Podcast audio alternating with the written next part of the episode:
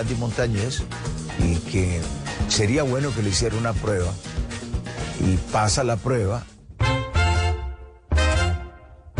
Para ese entonces la moda era cantar boleros, género musical de origen cubano que nació hacia 1840 y la salsa de manera ocasional. Dijo, ¿tú sabes alguna salsa? Y, y yo digo, yo me sé una que cantaba Vicentico Valdés. Y con esa, él me probó si yo tenía clave y si tenía afinación. Y ahí empecé con Rafael Itiel. Su mayor orgullo es que su mamá, quien aún vive, lo apoyó desde un principio en su carrera profesional. Tanto así que una vez hipotecó su casa para que el entonces joven pudiera cumplir el sueño de ser un cantante.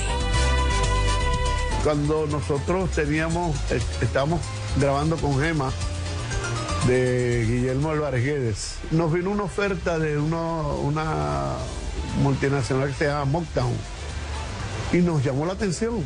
Y cuando fuimos a hablar con Mocktown, Mocktown dijo que ya no le interesábamos. Y cuando regresamos a, a donde Guillermo, Guillermo dijo que ya no le interesaba y el combo se quedó sin, sin casa de disco.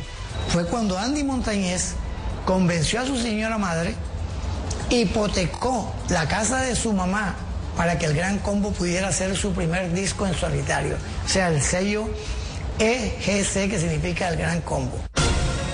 Están conociendo la vida jamás contada del maestro de la salsa, Andy Montañez. Cuando yo tuve el accidente aquí en Barranquilla, este pueblo se desbordó en oraciones y siento que yo camino por la calle este es mi gente. Quien se dio a conocer como cantante profesional en la agrupación El Gran Combo de Puerto Rico hacia 1962. Allí permaneció hasta 1976. Grande el Gran Combo de Puerto Rico. Inmenso Andy Montañez. A este artista aún le falta mucho por contar. Llegué a tocar fiestas que después me enteré que, que eran de, de- de personas, desde el punto de vista de uno, pues no, no, no, no son los más correctos. He vivido penando por causa del mal amor.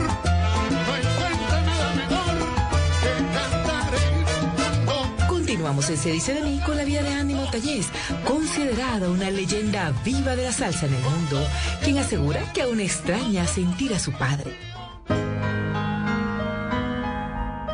Hace 17 años el señor apagó sus días para siempre y Andy lo siente como si fuera el primer día. Por eso su mejor regalo es tener aún viva su mamá. Está muy bien, tiene, ah, ya va a cumplir 97 años, muy, muy lúcida, me llama a menudo, nos vemos acá ratito, cada momento voy al barrio y la visito y estamos bien cerca siempre. Y Andy es uno de los, hijos más queridos de ella. no ha dejado de ser el hijo de mamá. Yo con el respeto de los hermanos de Andy entiendo que él es el hijo consentido. Él se duerme en su cama, ella le hace cositas en la cabeza, ella está, quiere esto, Julio quiere comer esto, Julio quiere comer lo otro. Ella ha sido la mejor promotora de su talento. Hoy Andy recuerda cómo incursionó en la música.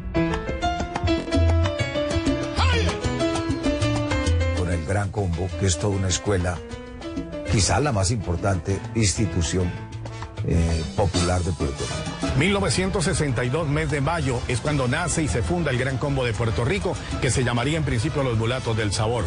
Allí fue donde se estrenó Andy Montañez y duró hasta 1976. El primer disco de Gran Combo no canto yo ni canta Pellín Rodríguez, el canta lo hace eh, Joseito Mateo. Es que definitivamente el gran combo de Puerto Rico le permite a Andy Montañez como darse a conocer a nivel mundial, ¿no? Estuvo en esta agrupación durante 15 años, grabó más de 26 producciones y le puso su sello, su voz, su identidad a canciones tan importantes de esta agrupación como, como Verano en Nueva York, como Hojas Blancas y definitivamente eso fue como el trampolín para él en toda su carrera profesional. Fue su escuela, fue su todo. Él siempre habla de gran combo. Y cuando habla de gran combo, tú le ves los ojos, como los pone, como le brillan, como, como, como él siente la pasión por ese grupo. Grande el Gran Combo de Puerto Rico. Inmenso Andy Montañez. Andy confiesa que desde que era un jovencito admiraba al gran combo de Puerto Rico. Incluso quienes después fueron sus compañeros, antes eran sus ídolos. Porque cuando yo era estudiante de, escuela intermedia, ya dicen intermedia, pues yo solía faltar la clase para irlos a ver a ellos un programa que hacían, que era radioteatro, era, que hacía música en vivo con público. Yo me sentaba en el público a ver a Rafael Itier, Cortijo, Martín Quiñones, el cantante era Ismael Rivera. Pues uno de los cantantes más grandes que ha tenido el combo con Peguín Rodríguez. Yo creo que eh, su paso dejó una huella eh, imborrable, no solo en el gran combo, sino en la música. eh, tradicional, popular, la salsa. De lo que recuerdo, no sé, la música de Andy Montañez eh, hace parte como de la banda sonora de, de nuestras vidas, sobre todo en Cali, pues que se escucha salsa todo el tiempo. El señor Andy Montañez.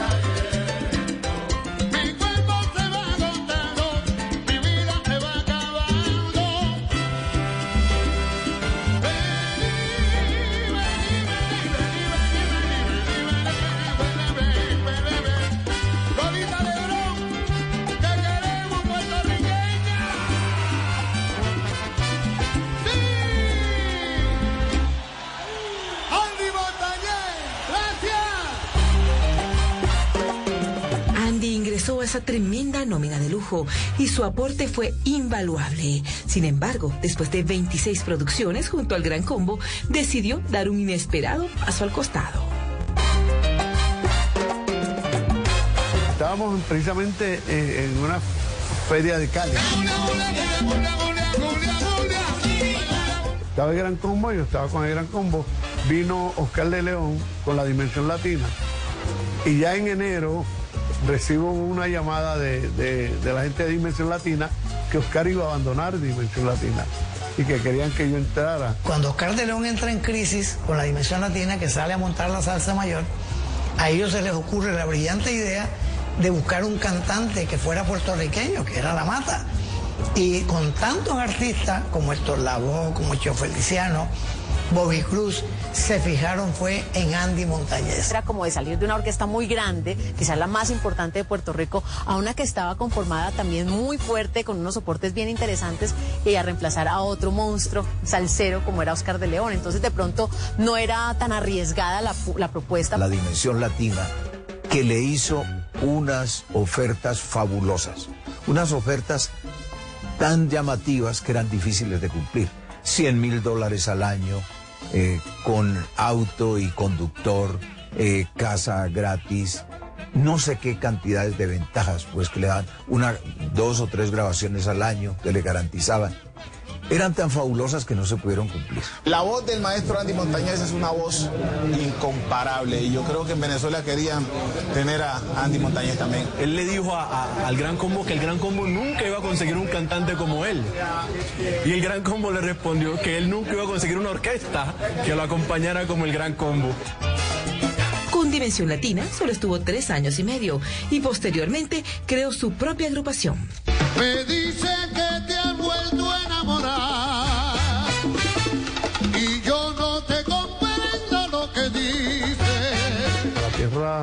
te llamo y, y ya me, hacía falta Puerto Rico otra vez. Y decido regresar y hago mi, agrupación. Cuando hice la agrupación en Puerto Rico parecía Dimensión Latina, eran tres trombones nada más. Y ahí empiezo con un señor que se llama Don Periñón a hacer mi agrupación. Después entra mi hijo, Andicito, después entra Harold. Y, y ahí ya vamos un montón de tiempo ya.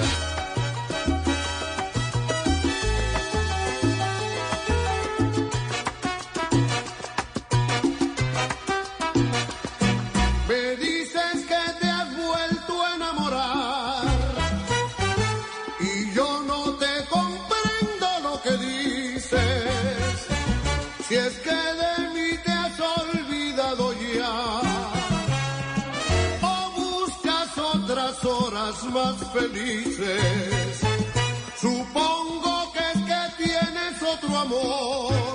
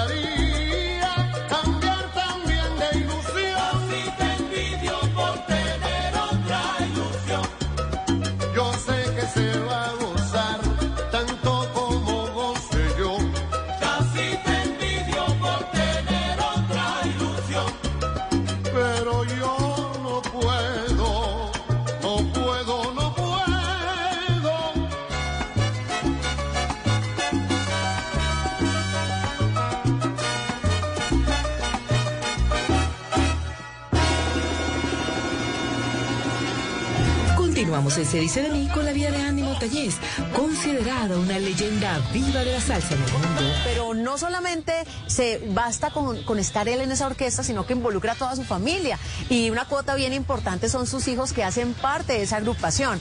Entonces se consolida como una orquesta familiar, pero donde él como imagen y como representativa, pues empieza a vender lo que era él, ya una marca de la salsa. Se retira del Gran Combo y hace su propia orquesta, involucra a lo largo de los años a sus dos hijos, Harold y Andy, y es la orquesta que todavía se presenta inclusive muchas veces aquí en Colombia. Cuando se tiene un talento tan grande como el de Andy Montañez, la persona se termina volviendo un ciudadano del mundo.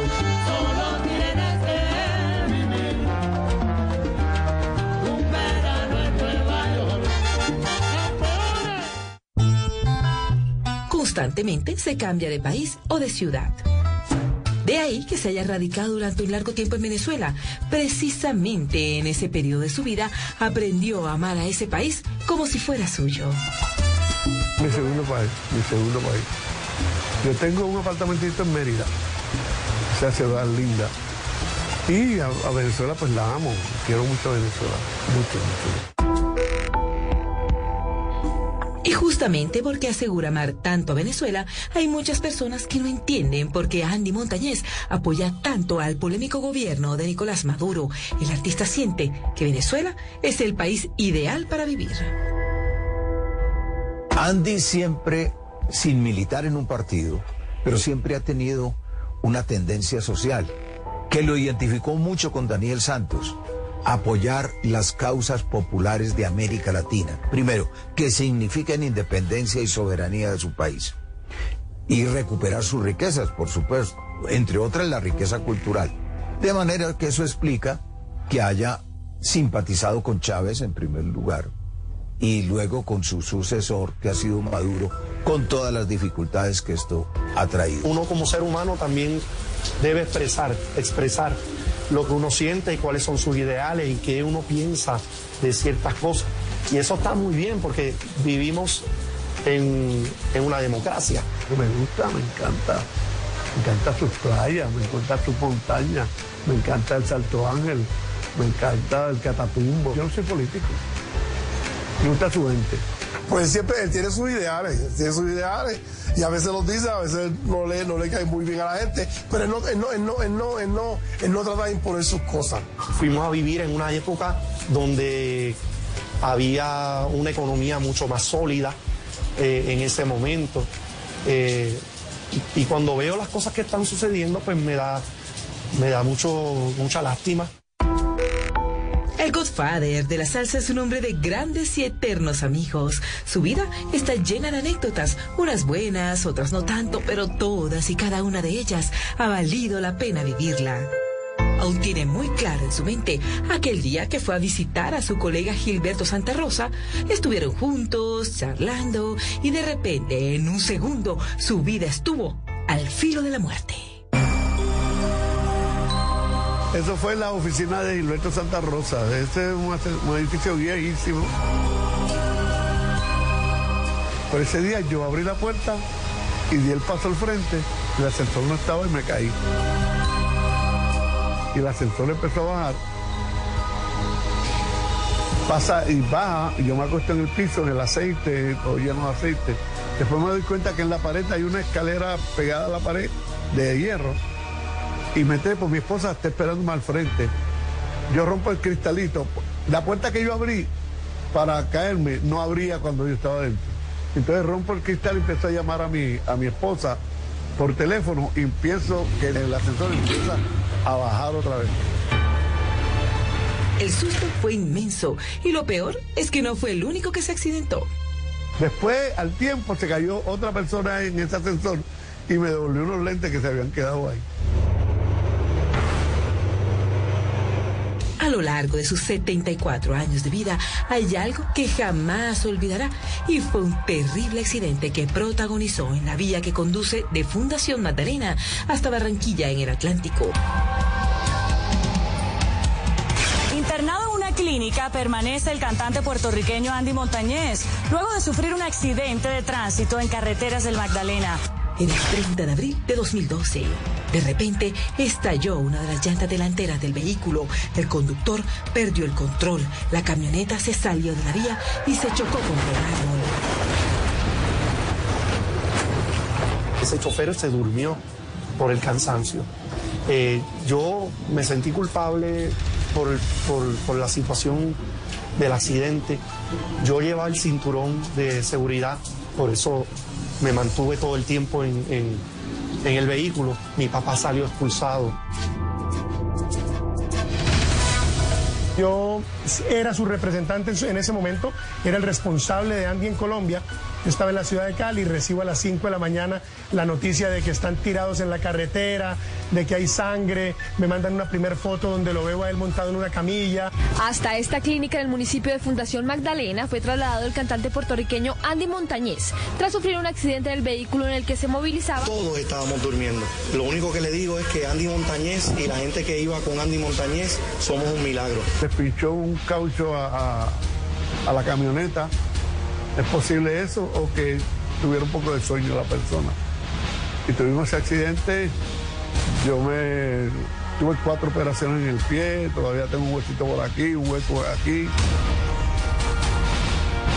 Yo estoy durmiendo, de momento escucho un ruido fuerte, fuerte de golpe, o sea, de, de, de shock. Salimos de la, de la carretera y quedamos en el mismo medio, todo oscuro, no hay alumbrado.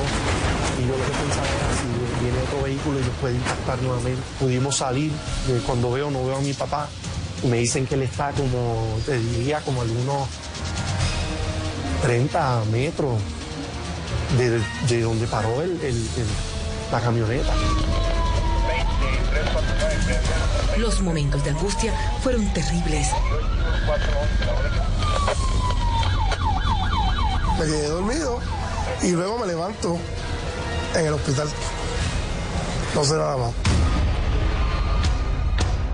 Todo lo otro me lo ha contado Harold Montañez, porque Harold fue el que estuvo más consciente, como quien dice, en todo, en todo el trayecto y en todo el accidente. Podemos seguir contando la historia de que, de que Andy, a pesar de que todavía se le siente es un huesito por acá que se le salió y en su estómago quedaron huellas de el accidente en el momento que él recorre, digamos, cierta cantidad de metros, cuando sale expulsado del carro, se raspó todo el estómago y fue un accidente que pudo haber ocasionado fácilmente la muerte de él y de dos o tres de las personas que estaban lamentablemente en el carro ese día. Todo el mundo lo damos, lo dábamos por muerto.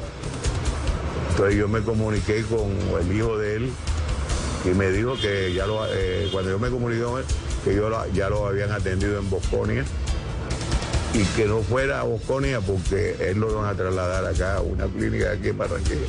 Mi esposa vino de, de- de- Puerto Rico a visitarme, o sea, cuando se enteró, voló a- acá y estuvo acá conmigo hasta que retornamos a Puerto Rico. Allá me hicieron dos operaciones más, pero estamos aquí. Estamos adentrando en lo más profundo de la vida de Andy Montañez, el hombre, el godfather de la salsa. Tuve una hermana que, que fue asesinada. Me robaron un pedacito de corazón. A este artista aún le falta mucho por contar. Vi mucho, mucho sufrimiento, muchos niños padeciendo, un país que, que ha sufrido mucho. Ya regresamos a Se dice de mí, el programa que muestra la vida de las celebridades sin máscaras. Se dice de mí que, que canto malo. Ya regresamos con Se dice de mí. Deleitinas.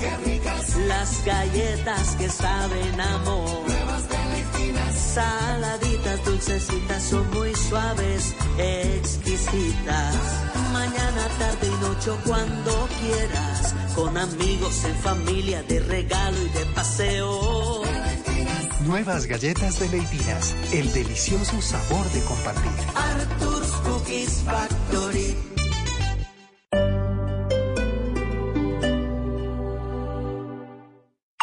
Tranquilo, hermano, para eso estamos. Dígame a dónde hay que ir. Yo paso por usted, pago lo de la gasolina, vuelvo y lo dejo en su casa y si quiere pasamos por el niño. Si a ti también te gusta ayudar a los demás, te esperamos en la caminata de la solidaridad este 27 de agosto. Dona corriendo, bailando, cantando, caminando y podrás participar en el sorteo de un carro cero kilómetros. Dona en solidaridadporcolombia.com. Patrocinan Cruz Verde, Fundación Bavaria, apoyan Publimetro, Saico, Ministerio de Cultura, Programa Nacional de Concertación Cultural. Apoya Blue Radio. ¿Qué es todo esto? ¿Es en serio? ¿Quién me manda tantos mensajes? Ok, tengo que chequear esto. ¡Oh, sí! ¡Powerball! En California Lottery te lo recordamos a lo grande. Powerball ahora juega tres veces a la semana, lunes, miércoles y sábados. Juega ya. Juega responsablemente. Debes tener 18 años o más para comprar, jugar o reclamar premio. Descubre el auténtico sabor de América Latina con el nuevo McCafé at Home Café Styles of Latin America.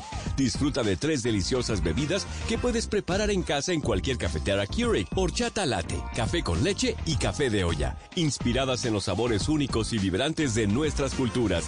Hay un delicioso sabor esperándote en cada taza. Prueba el nuevo McCafé at Home Café Styles of Latin America, disponible en tiendas principales o en Keurig.com.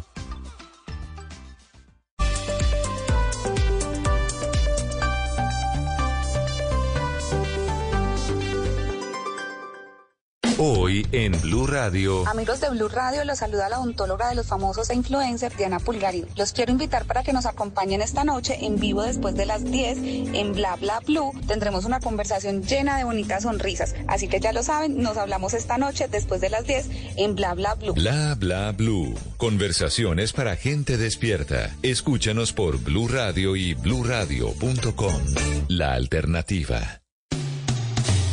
Blue 4.0 es opinión. lo que sea para ayudar a que más colombianos entren al sector financiero, para sacarlos de las garras de los gotagotas, que son su única alternativa, que no hay razón para que con la tecnología allí puesta no hayan motivos para que les presten desde lo legal, pues yo creo que bienvenidos. Acompañamos y ambientamos estas iniciativas y nuevamente instamos a la superintendencia financiera. Yo la verdad, siento a veces la superintendencia que está interesada en esto, pero como que desde gobierno no le están acompañando, no los están empujando para que el tema esté allí puesto. Sí celebro que el plan de desarrollo, por supuesto, lo haya incluido, porque lo que está aquí en la mitad son millones de colombianos que hoy están por fuera del sector financiero sin entender uno por qué. Escúchenos de lunes a viernes de 8.15 a 10 de la noche. Dirige Juan Manuel Ramírez en Blue Radio. La alternativa. Voces y sonidos de Colombia y el mundo en Blue Radio y bluradio.com. Porque la verdad es de todos.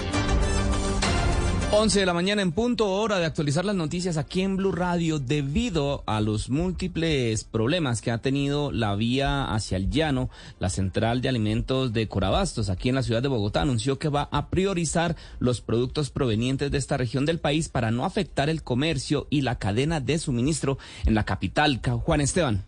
Y es que son varias las afectaciones que ha tenido el sector de los alimentos por cuenta de las emergencias en Quetame, Guayabetal y ahora el colapso del puente Los Grillos, Miguel. Es por eso que la central Corabastos le informó a la opinión pública que van a flexibilizar los horarios de abastecimiento de productos provenientes del Meta con el fin de agilizar el proceso de comercialización y lograr no afectar la cadena de suministro, minimizando con estas acciones la posible pérdida de productos por factores como la temperatura. Recordemos que de esta región viene gran parte del ganado que se consume en el altiplano cundiboyacense. Según los datos que entregó la central, entre los meses de julio y agosto se presentó una reducción generalizada del 33% de los productos alimenticios originados del Meta.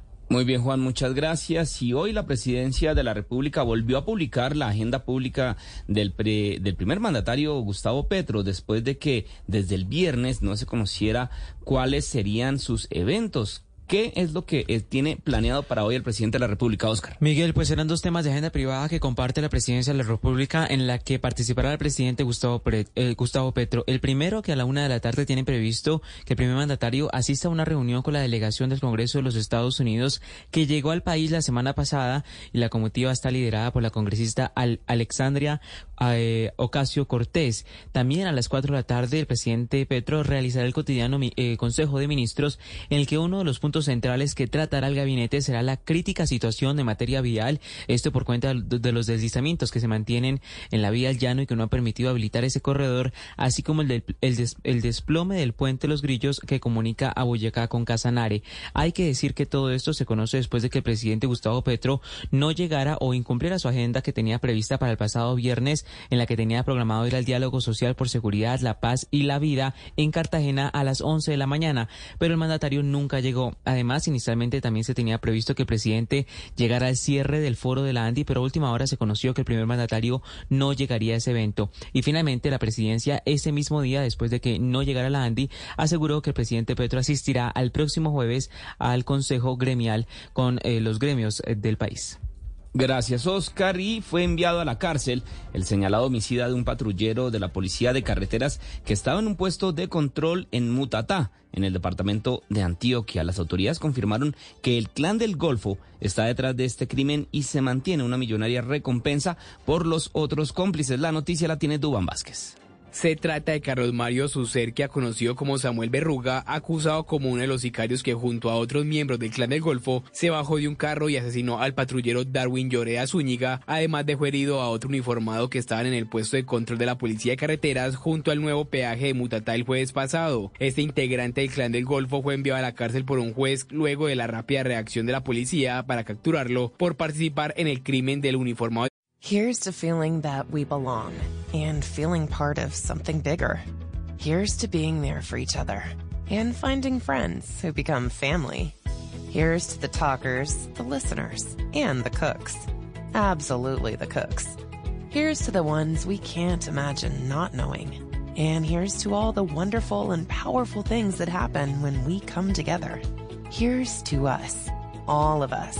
To learn more, visit mychinet.com. Ah, Mondays just became Mondays. Mondays just got more exciting. Powerball now draws three days a week Mondays, Wednesdays, and Saturdays. Play now. Please play responsibly. Must be 18 years or older to purchase player claim. De 37 años, que fue despedido con honores en el municipio de Pueblo Nuevo, Córdoba, de donde era oriundo. El coronel William Alberto Subieta, comandante de la policía de Urabá, sostuvo que alias Samuel Berruga fue un guerrillero de las FARC. Es importante señalar que este delincuente ya había participado en un proceso de reincorporación de las antiguas FARC y posterior a esto se vinculó, integró nuevamente a hechos delictivos de las autodefensas gaitanistas de Colombia. Las autoridades mantienen una recompensa de hasta 50 millones de pesos por información que permita la captura de otros cómplices del clan del Golfo que cometieron este asesinato.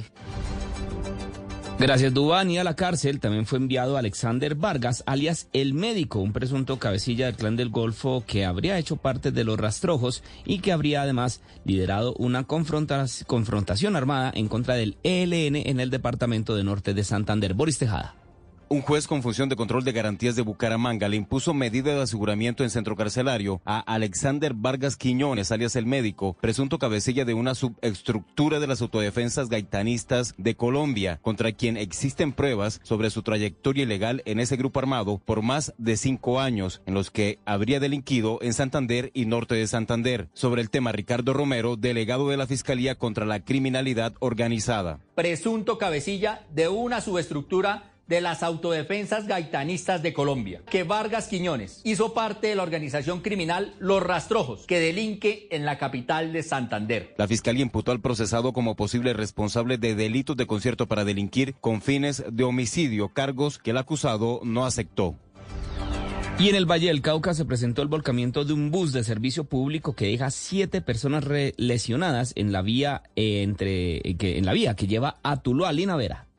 Las siete personas lesionadas tuvieron que ser trasladadas hasta centros asistenciales de la localidad para recibir atención prioritaria debido a la gravedad de las heridas. El bus cubría la ruta Cali-Bogotá y se movilizaba con un total de 22 pasajeros. Al parecer, el piso húmedo, producto de las precipitaciones de las últimas horas, habría sido la causa del accidente. Al respecto, se pronuncia el teniente coronel Germán Alexander Gómez, es el jefe de la seccional de tránsito y transporte del Valle del Cauca. El piso estaba húmedo, creemos que fue el momento que que toma la curva, toma la curva, pues pierde el control del automotor del conductor, eh, se va hacia el separador y sufre el volcamiento lateral. 22 pasajeros lo que nos reportan iban en ese momento en, en este bus que cubría la ruta Cali-Bogotá. Las autoridades correspondientes retiraron el bus que quedó en medio del separador de la carretera. A esta hora la vía presenta completa normalidad y se recomienda conducir con precaución debido a las condiciones climáticas para evitar nuevos siniestros en las vías del departamento del Valle.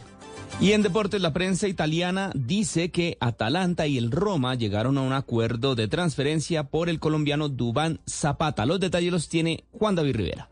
Dubán Zapata estaría cerca de firmar por su nuevo equipo, así lo anuncia el periodista italiano Fabrizio Romano, quien dice que el Atalanta llegó a un acuerdo de transferencia con la Roma de José Mourinho para transferir al atacante colombiano al equipo rojiamarillo. El caleño de 32 años llegó al Atalanta en el 2018 y tras seis años en el club lleva 81 goles en 190 partidos. Su peor temporada fue la 2022-2023 donde solo hizo dos goles y se pasó gran parte de la temporada con lesiones, que no permitieron que estuviera en gran parte de los partidos. Según Fabrizio Romano, el agente de Dubán se reunirá con la Roma en los próximos días para que el equipo pueda negociar directamente con él las condiciones del contrato con el colombiano, ya que Atalanta dio luz verde para que se realice esta transferencia.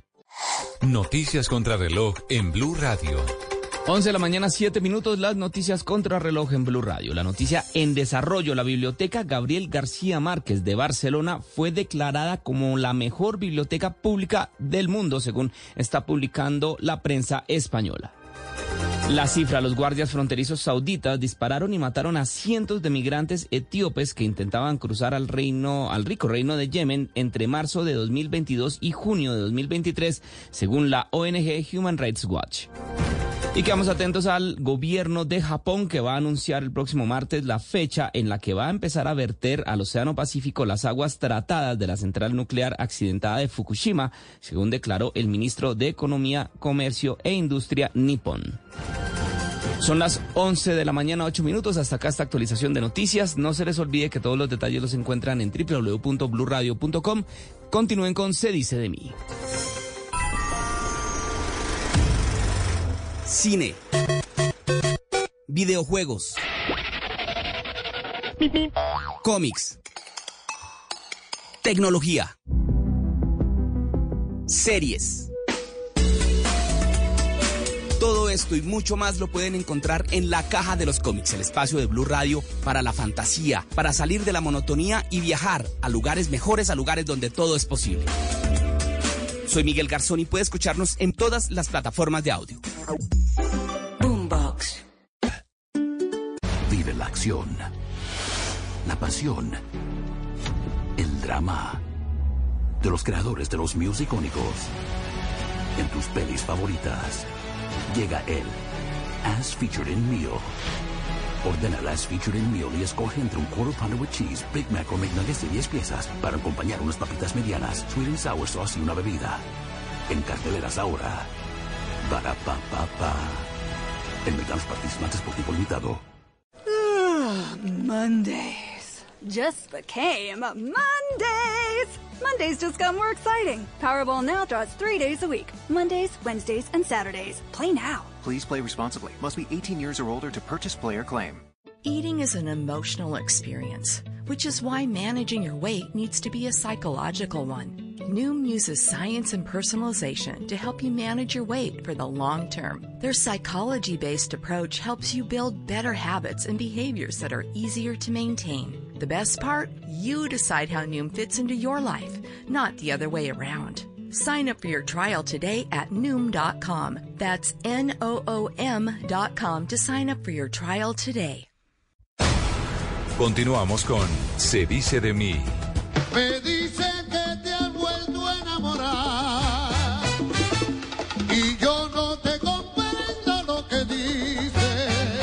Entramos a la recta final en la vida del maestro de la salsa, Andy Montañez, quien hoy está enfrentando los momentos más emotivos de su existir en Se dice de mí.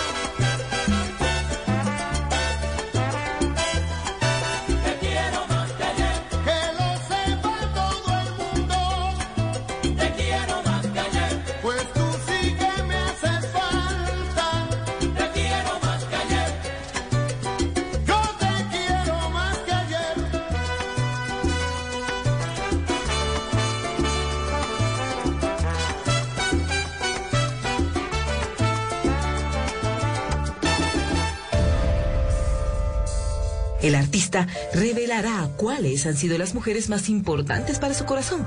Una de ellas, su hermana, quien fue cruelmente asesinada. Varios miembros de su familia hoy no están, pero él los recuerda constantemente. Tuve una hermana que, que fue asesinada en Los Ángeles. Me robaron un pedacito de corazón. Casi no le gusta hablar del tema, sobre todo por quien era la persona que apagó su vida. Su nuero, o sea, el esposo de su hija. Sobre la noticia trágica y triste de- del asesinato de la hermana de Andy, la verdad que hasta hoy no hay nada claro. El puertorriqueño se ha casado tres veces. La primera duró 15 años y tuvo tres hijos. La segunda tuvo una relación muy corta, alcanzó solo tres años. Y con la última ya lleva 30. Yo me había operado para no tener más hijos. Y cuando de- decidimos regresar, y nos regresamos el mismo día, el trompeta de Gran Combo, que está ahora con Gran Combo, Tati Maldonado, y yo. Es un excelente padre. eh, eh, Andy Montañez eh, nunca nos abandonó. Porque nosotros fuimos de, los hijos de su primer matrimonio. Mi hermano Andy, yo soy el segundo, y mi hermana Lisa. Luego se divorcia de mi, de, de- de mi mamá, eh, se casa, y, pero él nunca nos abandonó, él siempre estuvo presente.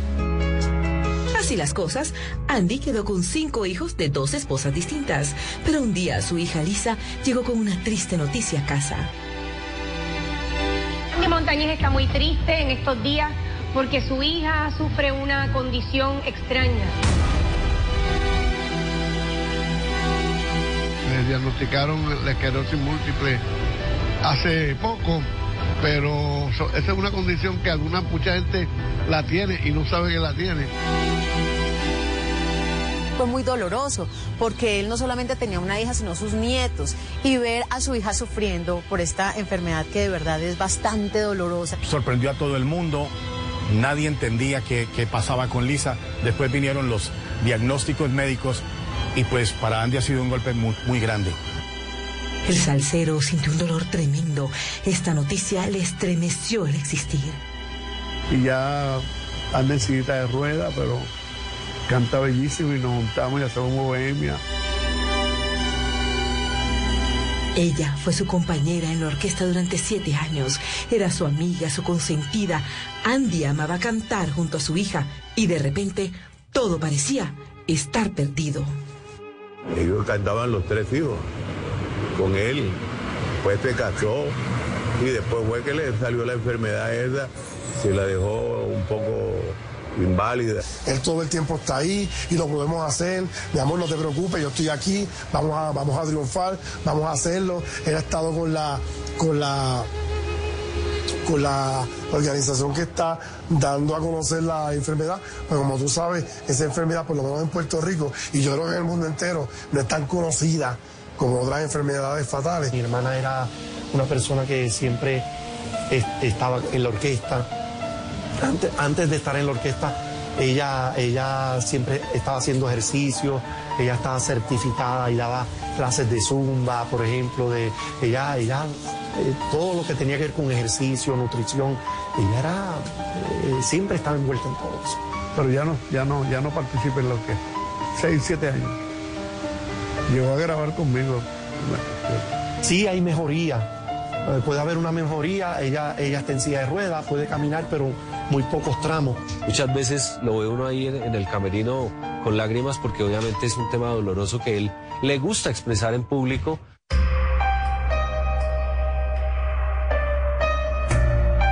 Era las 4 y 53 de la tarde cuando la tierra comenzó a temblar. El epicentro fue a 15 kilómetros de Puerto Príncipe, la capital de Haití. El sismo tuvo una magnitud de 7.3 con varias réplicas que sembraron el pánico en la población. El número de muertos superó los 316 mil y más de un millón y medio de personas quedaron sin hogar. Andy siempre fue un enamorado de ese país, de su gente, de su comida, de sus costumbres, y por eso decidió emprender de inmediato una campaña para ayudarlos a salir adelante. Cuando llegó, el panorama fue tan difícil que su vida se dividió en dos. Yo me prometí físicamente no, no ir a, a volver a trabajar así, a hacer música con beneficio para, para algunas personas, pues me dije que no iba más. Porque vi mucho, mucho sufrimiento, muchos niños padeciendo, un país que, ¿qué te digo? Que, ha sufrido mucho. Eh, lo han devastado. Y siempre estoy cerca de la gente de Haití, desde Puerto Rico, pero no me gustaría volver a vivir, ver eso, sufrirlo él me dice, ¿cuándo, ¿cuándo vamos? No, mira, porque también los muchachos, pues, si yo le tengo que pagar de mi bolsillo, yo le pago a los muchachos. Pero yo voy, yo no me tienen que pagar nada. Y él lo hace de corazón. Precisamente en Haití Andy vivió situaciones que jamás ha podido borrar de su mente. Uno estaba comiendo en un restaurante o algo así y los niños estaban ahí esperando que terminara de comer para poder comer lo que, lo que sobraba y eso me mató. No me gustó. No, me gustó. no, quiero verlo más. Pero mientras pueda ayudarlo, voy a ayudar. El artista quedó comprometido de por vida ayudarlos. Todavía le duele lo ocurrido en aquel país. Siempre hacemos cosas. Hacemos, eh, hay un periódico que se llama Claridad, allá en Puerto Rico, y se hacen actividades para recolectar dinero, comida, para enviarlo y, siempre estoy, siempre que me llaman y puedo, voy a estar.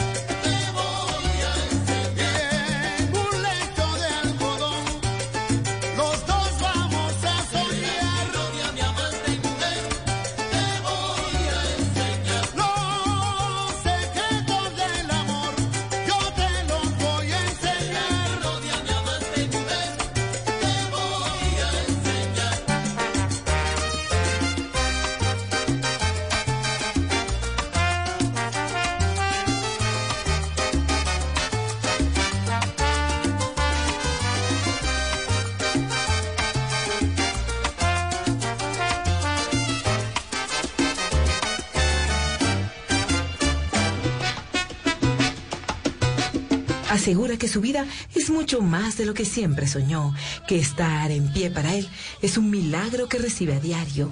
Hoy, vestido de madurez, se siente satisfecho porque nació en una familia humilde y numerosa en Puerto Rico, pero que terminó conformada por millones de seguidores a lo largo del planeta, gracias a su música, la mejor elección que ha tenido en la vida. Yo creo que él, él llegó a crear un estilo propio eh, dentro de la salsa tradicional, con una gran capacidad de improvisación, de simpatía, de transmitir alegría y transmitir eh, sencillez y una elevación de su arte que la gente admiró bastante, ¿no? Uno puede escuchar un, un Gilberto Santa Rosa o un Rubén Blades decirle a un Willy Colón, oye Andy, esa energía tuya, esa sencillez, Andy, a ti no te fastidia hacerte 100 fotos, a ti no te fastidia el público.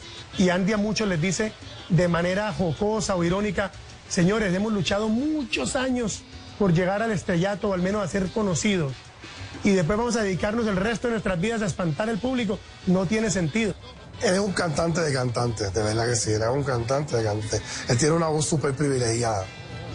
Todo el mundo lo sabe y todo el mundo lo respeta. Todos nos identificamos mucho con la música que él eh, nos ha puesto. Eh, nosotros hemos llorado, hemos celebrado, hemos compartido mucho con la música que eh, Andy Montañez ha cantado. Estoy convencido que esto era lo que yo quería hacer y estoy convencido que he logrado que mi familia, que yo la veía de 20 personas, por ejemplo, ha crecido tanto que, pues, tengo familias en Colombia, tengo familias en Venezuela, tengo familias en Perú. Yo sé que yo soy dichoso.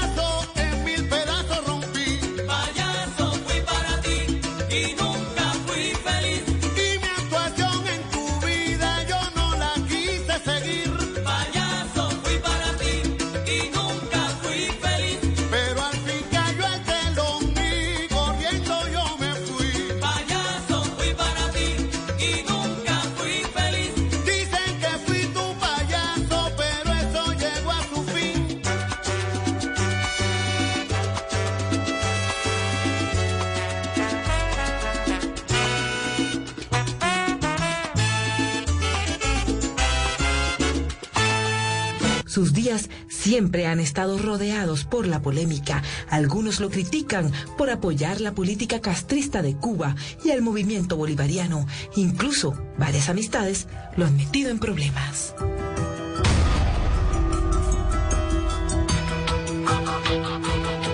Me prohibieron ir a un festival de la calle 8 porque abracé a Silvio Rodríguez. Lo abracé en Puerto Rico. Silvio Rodríguez pidió una visa para ir a Puerto Rico y yo lo abracé en Puerto Rico y me criticaron. En la calle 8. No me, no me permitieron tocar ese año en la calle 8. Hace un montón de tiempo y no he tocado más en la calle 8.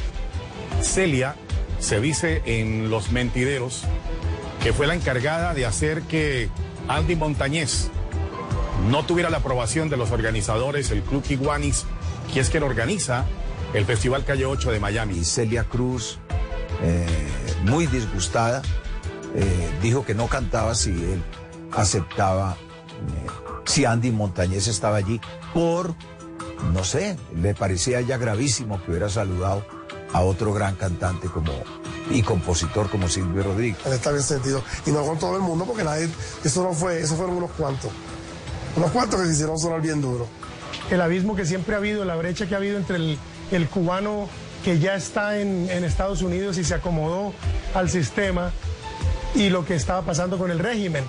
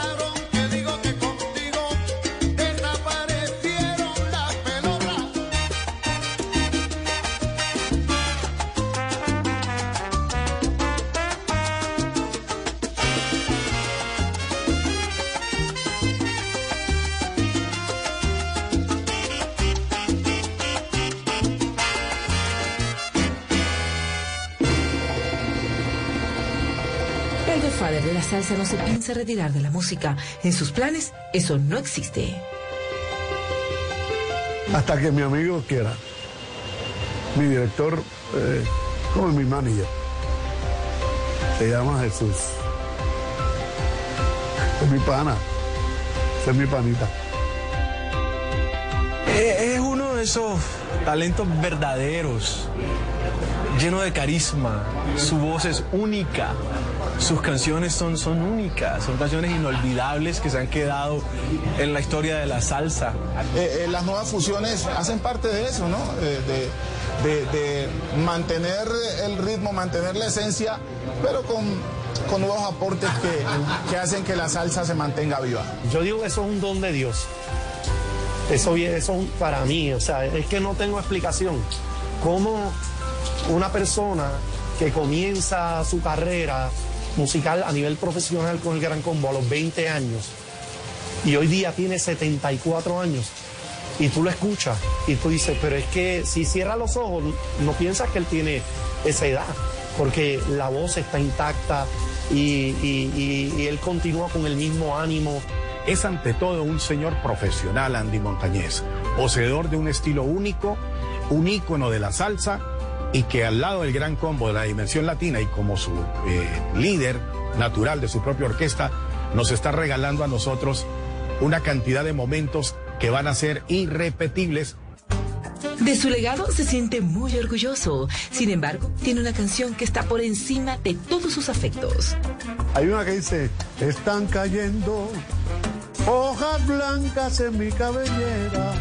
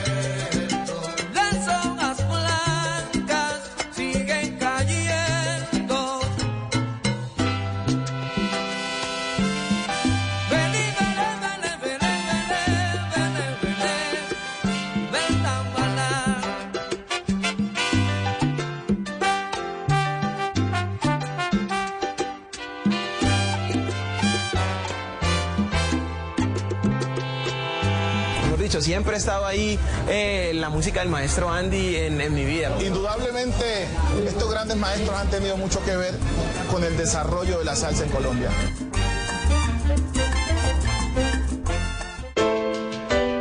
Así fue el paso de Andy Montañez por Se dice de mí. El puertorriqueño habló sin tapujos de su vida, de sus sufrimientos, sus amores y claro, de su música.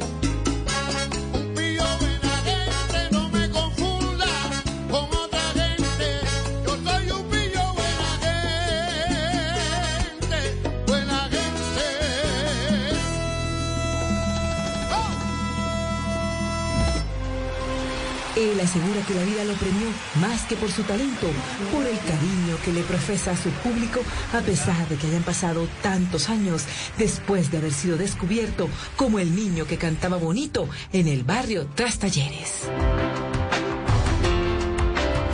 Bueno, un gran maestro, una persona a la que he admirado muchísimo y alguien eh, que en realidad ha servido mucho o sea, ha nutrido mi carrera musical. No ha dejado de estar vigente, digamos, físicamente. Eso es difícil ver un artista que venga eh, de pronto con más de 60 o 70 años a Bogotá y sea capaz de cantar 15 minutos seguidos sin ahogarse. que lo amo, que he aprendido muchísimo con él, no solamente musicalmente, porque musicalmente es una enciclopedia, pero como ser humano, solamente verlo actuar de la forma de ser cotidianamente hablando en el diario vivir, uno aprende muchísimo. Una de las figuras más grandes que habrá y el día que te muera, el legado que dejará Andy será algo que perdurará para toda una vida. El legado de Andy Montañez eh, todavía no termina de, de construirse. Cada vez que Andy se sube a un escenario, sigue dando cátedra. A mi amigo Andy, yo le recomendaría que fundara una escuela de soneros. Soneros donde primero hay que tener actitud, pero que él les ayude a desarrollarlos con esa gran capacidad como cantante que él tiene y que ha demostrado. Maestro, gracias por existir, por darnos tanta música, por ser ese referente salsero de nuevas generaciones. Definitivamente, Andy Montañez es genio y figura. Y a este pueblo de, de Colombia, mi, mi cariño a ustedes y gracias por, por recibirme en su casa, que la siento mía también.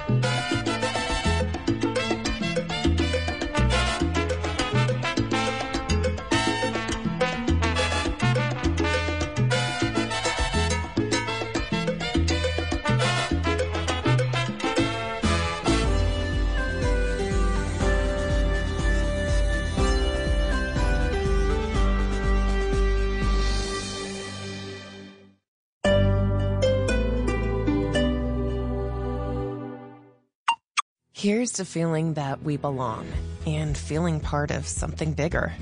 Here's to being there for each other and finding friends who become family. Here's to the talkers, the listeners, and the cooks. Absolutely the cooks. Here's to the ones we can't imagine not knowing. And here's to all the wonderful and powerful things that happen when we come together. Here's to us, all of us. To learn more, visit mychinet.com. Dígale no a las noticias falsas. Evite los medios anónimos e irresponsables. En tiempos de emergencias y de incertidumbre, es fundamental la información verificada y confiable. Los medios de comunicación formalmente establecidos, por su profesionalismo y responsabilidad, son el antídoto más eficaz contra las noticias falsas y la desinformación. Infórmese por la radio y la televisión a toda hora, con los rostros y las voces que usted conoce y confía. Fue un mensaje de la Asociación Internacional de Radiodifusión, AIR.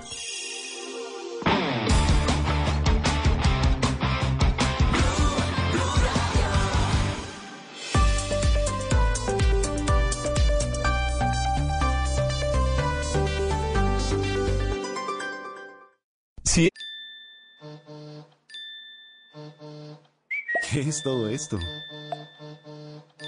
¿Es en serio? ¿Quién me manda tantos mensajes? Ok, tengo que chequear esto. ¡Oh, sí! ¡Powerball! En California Lottery te lo recordamos a lo grande. Powerball ahora juega tres veces a la semana, lunes, miércoles y sábados. Juega ya. Juega responsablemente. Debes tener 18 años o más para comprar, jugar o reclamar premio. Eating is an emotional experience, which is why managing your weight needs to be a psychological one. Noom uses science and personalization to help you manage your weight for the long term. Their psychology based approach helps you build better habits and behaviors that are easier to maintain. The best part? You decide how Noom fits into your life, not the other way around. Sign up for your trial today at Noom.com. That's N O O M.com to sign up for your trial today. Es humor. Embarradas de la semana al estilo Voz Populi. Petro a su gabinete le advierte si no se compromete. Chavo y suerte, los helenos no paran. La violencia imposan con sus caras. De inocencia, Mancuso y el gestor. De la paz, el que sembró el terror. Ya es el más y un temblor que notamos. Armo escama, mostró lo mal que estamos. De pijamas, pero tranquilos que estamos viviendo sabroso. No, no, sueñe despierto, que no, que no, que no, que no. Porque, señor. Con guerras y disputas nos quieren gobernar, torciendo cualquier ruta nos quieren gobernar, metidos en sus frutas nos quieren gobernar, y uno en la higüe se deja gobernar. Con embarrada los quieren gobernar, desde ministro, alcalde y presidente, hasta el pueblo que a sus dirigentes los elige un gesto, no sepa gobernar. Sí, señor. Voz Populi, de lunes a viernes desde las 4 de la tarde. Si es opinión y humor, está en Blue Radio, la alternativa. Voces y sonidos de Colombia y el mundo en Blue Radio y bluradio.com, porque la verdad es de todos. 12 del día en punto, hora de actualizar las noticias aquí en Blue Radio, hoy lunes festivo 21 de agosto, en el que se termina el puente de la Asunción de la Virgen y es tal vez el último puente después para dentro ya de un mes, porque en septiembre no va a haber puentes, el próximo puente sería en el mes de octubre. Y pues justamente por eso vamos a informar a nuestros oyentes en este momento cómo están las vías del país, pues sabemos que son miles las personas que en este momento se están movilizando por las carreteras colombianas y que nos escuchan y pues que obviamente quieren saber cómo está la entrada y las salidas de las diferentes ciudades del país. Vamos a comenzar por Bogotá porque hay reversibles, hay también pico y placa en Suacha. ¿Cómo está en este momento el tráfico? En las entradas de la ciudad. Juan Esteban, muy buenas tardes. Miguel, muy buenas tardes. Le cuento que el balance parcial de este plan retorno festivo de Asunción de la Virgen es el siguiente. Se registra el ingreso de más de 539 mil vehículos a la capital del país con una velocidad promedio de 31 kilómetros por hora en los principales corredores de Bogotá. De los nueve corredores, la Secretaría de Movilidad registra bajo aforo vehicular en seis de ellos, los cuales son la autopista sur muy importante, la avenida Calle 13 y la vía La Calera que cuenta con un aforo moderado. Además, se le recuerda a los conductores la medida del pico y placa regional que empieza a partir de, de las 12 del mediodía. De hecho, ya empezó de la siguiente manera. Pueden ingresar a Bogotá los vehículos que tengan placas terminadas en números pares 0, 2, 4, 6 y 8 entre las 12 y las 4 pm. Los carros que terminen en placas impares 1, 3, 5, 7 y 9 solo podrán ingresar entre las 4 de la tarde y las 8 pm, que es cuando finaliza la restricción. Se le, se le recuerda también a todos los que eh, tenían pensado ir a la vía al llano que sigue eh, cerrada, Miguel. Hay ciertos rumores de que le iban a abrir hoy, pero se mantiene cerrada, lo que quiere decir que hasta martes o miércoles el Ministerio de Transporte daría nueva información sobre este corredor vial que tiene afectada la comunicación con los llanos orientales y el centro del país. Por último, los reversibles, se encuentra habilitado un reversible en la vía Fusagasugá. Y también cierro con un dato importante para los habitantes de Bogotá, Miguel, y es que no hay fallecidos en este puente festivo. Muy bien, esa es una muy buena noticia. Hasta el momento no hay fallecidos en las carreteras por accidentes de tránsito que se hayan presentado durante este puente festivo. Vamos ahora al departamento de Antioquia, porque allí en la operación retorno se activaron dos reversibles para poder agilizar el ingreso hacia la ciudad de Medellín. Esto pues ante la movilización de más de 490 mil vehículos a esa ciudad de la capital antioqueña. Dubán Vázquez, muy buenas tardes. ¿Cómo están las vías a esta hora? Miguel, buenas tardes. Pues más de 379 mil vehículos se han movilizado por los seis ejes viales del departamento durante este puente festivo cuando terminan las fiestas en 14 pueblos, por lo que se desplegó todo un, dispositivo de la Policía de Carreteras de Antioquia para garantizar la seguridad de los viajeros en la operación retorno. La mayoría de los vehículos regresarán a Medellín y por eso esta tarde se activan dos reversibles en el túnel de Oriente de Río Negro y en Amagá para agilizar la movilidad hacia la capital antioqueña, es decir, que solo habrá tránsito en un sentido. El coronel Juan Carlos Guerrero, comandante de la Policía de Carretera de Antioquia, sostuvo que esos dos reversibles funcionarán durante seis horas. Ese reversible consiste en que vamos a dejar el carril principal habilitado en un contraflujo para el sentido contrario, de 17 a 23 horas. 17 a 23 horas.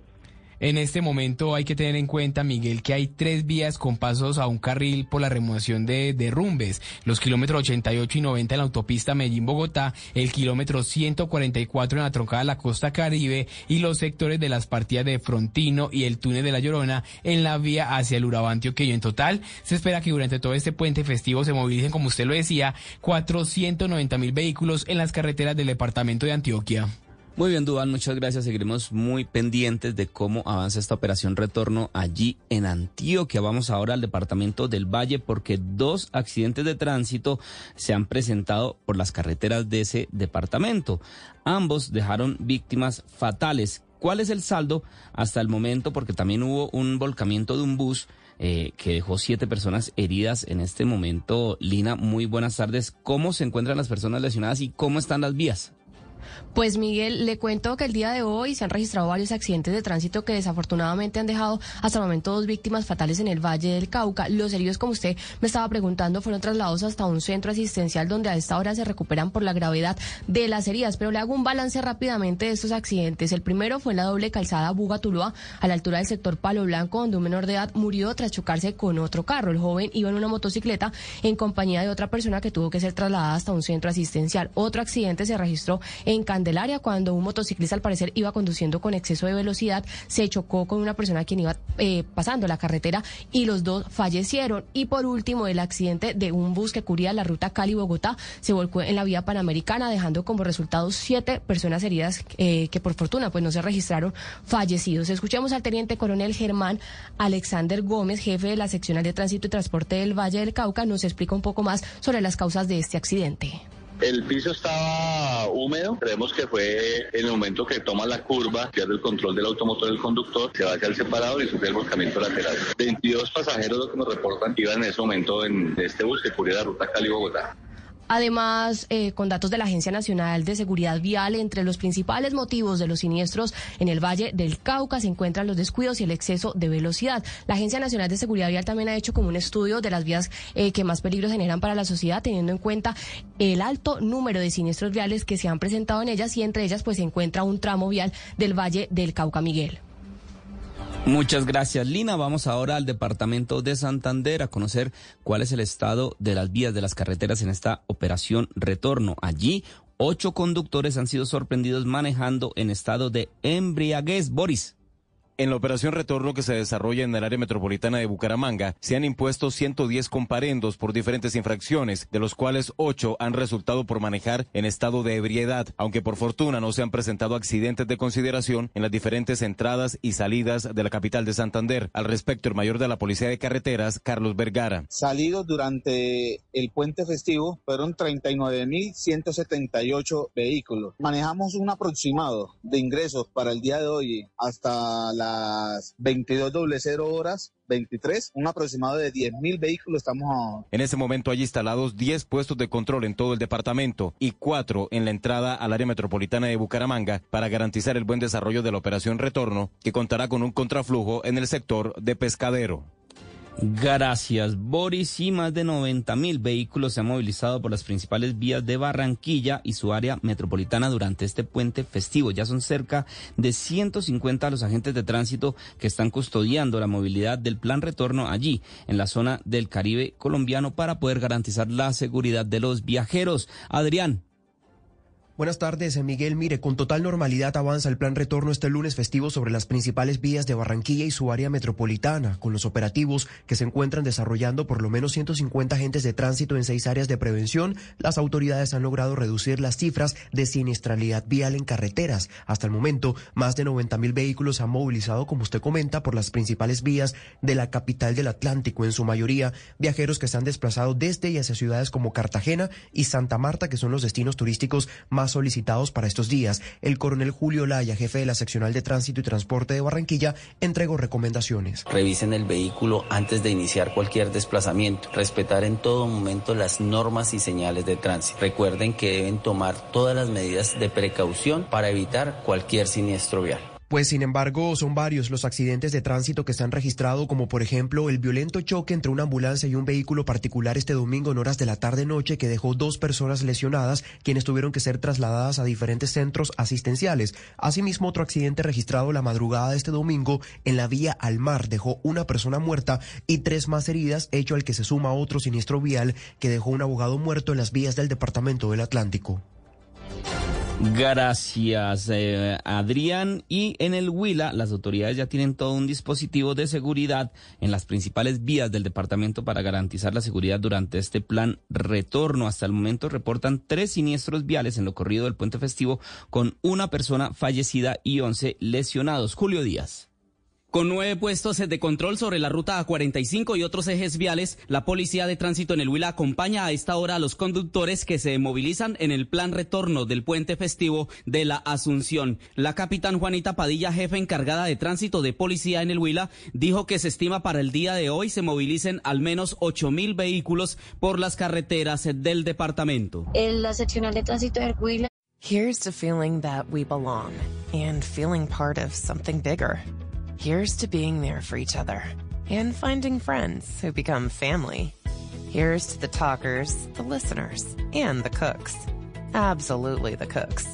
Here's to the ones we can't imagine not knowing. And here's to all the wonderful and powerful things that happen when we come together. Here's to us, all of us. To learn more, visit mychinet.com. Entre tanto, en temas de accidentalidad, la policía reporta hasta el momento tres siniestros viales, dejando como resultado una persona fallecida sobre la vía que comunica a Neiva con el municipio de Yaguará y 11 más lesionadas sobre la ruta 45 entre Neiva y Pitalito.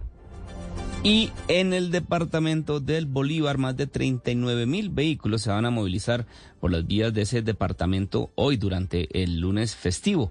Con nueve áreas de prevención y más de 100 uniformados, las autoridades están buscando prevenir la accidentalidad. Dalia Orozco.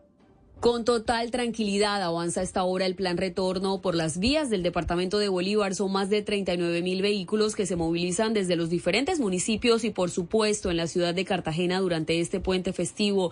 De acuerdo a la seccional de tránsito y transporte de la Policía de Bolívar, en el departamento fueron instaladas nueve áreas de prevención y más de 100 uniformados. Adelantan campañas pedagógicas para prevenir la accidentalidad. Mayor Fernando Carvajal, jefe de la seccional de tránsito y transporte.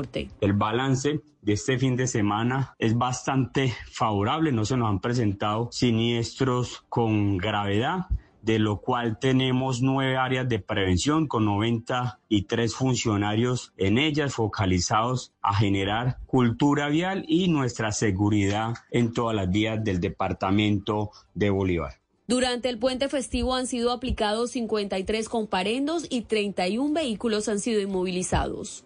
Estás escuchando Blue Radio y bluradio.com.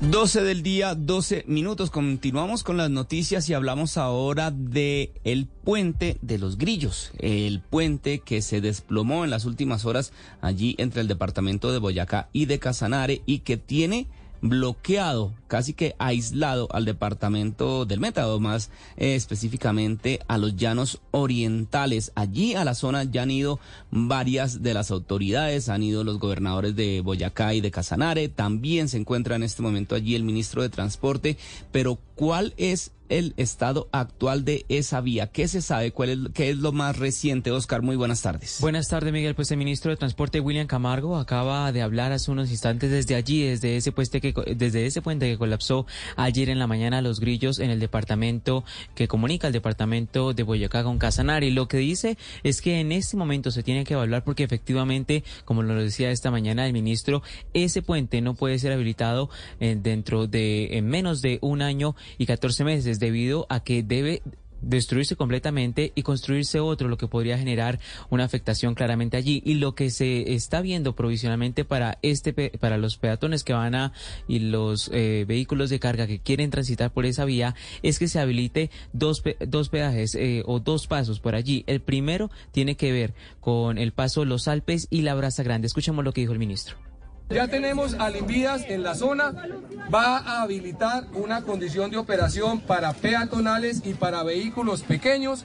Vamos a restablecer el tema de los Alpes y adicionalmente tenemos que revisar la conexión por eh, Labranza Grande. Ella tiene unas condiciones de restricción de capacidad por sección vial en algunos tramos, eventualmente posibles afectaciones en estructuras, entonces tendríamos que establecer una restricción de carga. Hay que decir también que el ministro de Transporte insiste en que el día miércoles y martes se están revisando las eh, diferentes condiciones que tiene la vía principal al llano que en este momento está siendo limpiada y recogido todos los materiales de escombro que han quedado de los deslizamientos. Dice el que se está tratando de operar o de habilitar esa vía para que los transportadores de carga puedan pasar por allí, al menos esto para descongestionar la vía por el Cisga que también está siendo afectada por cuenta de las lluvias. Oscar, gracias. Y es que son millonarias las pérdidas que ha provocado este desplome del puente. Y no solamente el desplome de este puente, sino también el bloqueo en la vía al llano. Los transportadores y los gremios le están enviando un mensaje de urgencia al gobierno para que les ayude a solucionar esta situación. Mientras tanto, está el gobierno, como lo decíamos hace unos minutos, trabajando para lograr tomar decisiones que lleven al desbloqueo de estas vías. Pablo Arango. Hola Miguel, ¿qué tal? Muy buenas tardes. Es por demás muy delicada la situación en la vía al llano y en la vía alterna al llano donde colapsó ese puente Los Grillos, que está generando unas pérdidas diarias de 5.800 millones de pesos, según el gobernador de Casanare. Pero también, por ejemplo, el no transporte de más de mil cabezas de ganado, justamente semanales, en esta vía que está afectada en el país. Tenemos varias voces, por ejemplo, la del ministro de Transporte, que a esta hora está tomando decisiones, William Camargo, a propósito justamente del colapso de este puente. Mantenemos el único corredor habilitado en este momento que es eh, la transversal del Cisga para tráfico de carga y tráfico intermunicipal, así como vehículos de eh, automóvil. También hablamos con Alfonso Medrano, que es de la Cámara Intergremial de Transporte. Muy afectados dicen que suben los peajes, sube la gasolina, pero que justamente las vías están absolutamente obsoletas y afectadas en el país. Escuchemos vamos a tener más gasto de diésel, vamos a tener más costos de peajes, vamos a tener más tiempo en las rutas, es decir, se deshace la logística hacia el oriente del país, que es la despensa de Colombia. Pero además las afectaciones que les comentábamos económicas, por ejemplo, Jorge Bedoya, que es el presidente de la Sociedad de Agricultores, haciendo casi que un llamado de urgencia. Habrá que elaborar, como se lo hemos sugerido al Ministerio de Agricultura, los mecanismos de apoyo económicos para los sobrecostos o las pérdidas que se generen por cuenta de esta condición, que pareciera nunca tener una solución estructural. A esta hora, Limbías, también gobernadores de Casanare, de Boyacá y el ministro de Transporte hablan en una reunión justamente para saber qué va a pasar después del colapso de este puente ubicado en el municipio del Pajarito, allí en el departamento de Boyacá.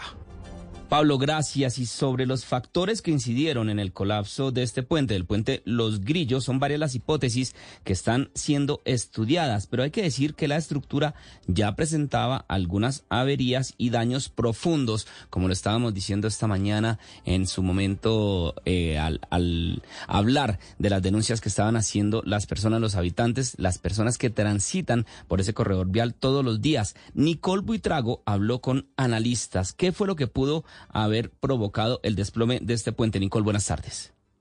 Mire, Miguel, a simple vista el puente de los Grillos era una estructura sólida que fue construida por el consorcio Cusiana, conformado en un 60% por la compañía Con Concreto en 2013 y fue inaugurado en 2014, pero quedó completamente colapsado el centro de esta estructura de una vía que se había convertido prácticamente en la arteria principal para la movilidad desde y hacia el centro del país. Por un lado está la versión de las comunidades y de los entes territoriales. Recordemos que los alcaldes de Boyacá y de Casanare ya habían pedido en 2022 una revisión urgente al puente de los grillos y la comunidad pues estaba registrando fallas estructurales. Consultamos a Oswaldo Ordóñez, magíster en geología, y a Germán Vargas Cuervo, él es docente de la Universidad Nacional.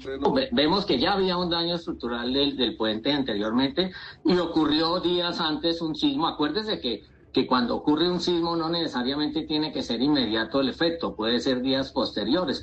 Se evidencia que falló, como en muchas obras de Colombia, en la falta de un análisis geológico, geotécnico riguroso sobre las condiciones del terreno. Lo cierto es que esta situación parece no tener una solución pronta, pues se calcula, y según el ministro de Transporte, que tomaría entre 12 y 18 meses reconstruirlo. Here's to feeling that we belong and feeling part of something bigger. Here's to being there for each other and finding friends who become family. Here's to the talkers, the listeners, and the cooks. Absolutely the cooks. Here's to the ones we can't imagine not knowing.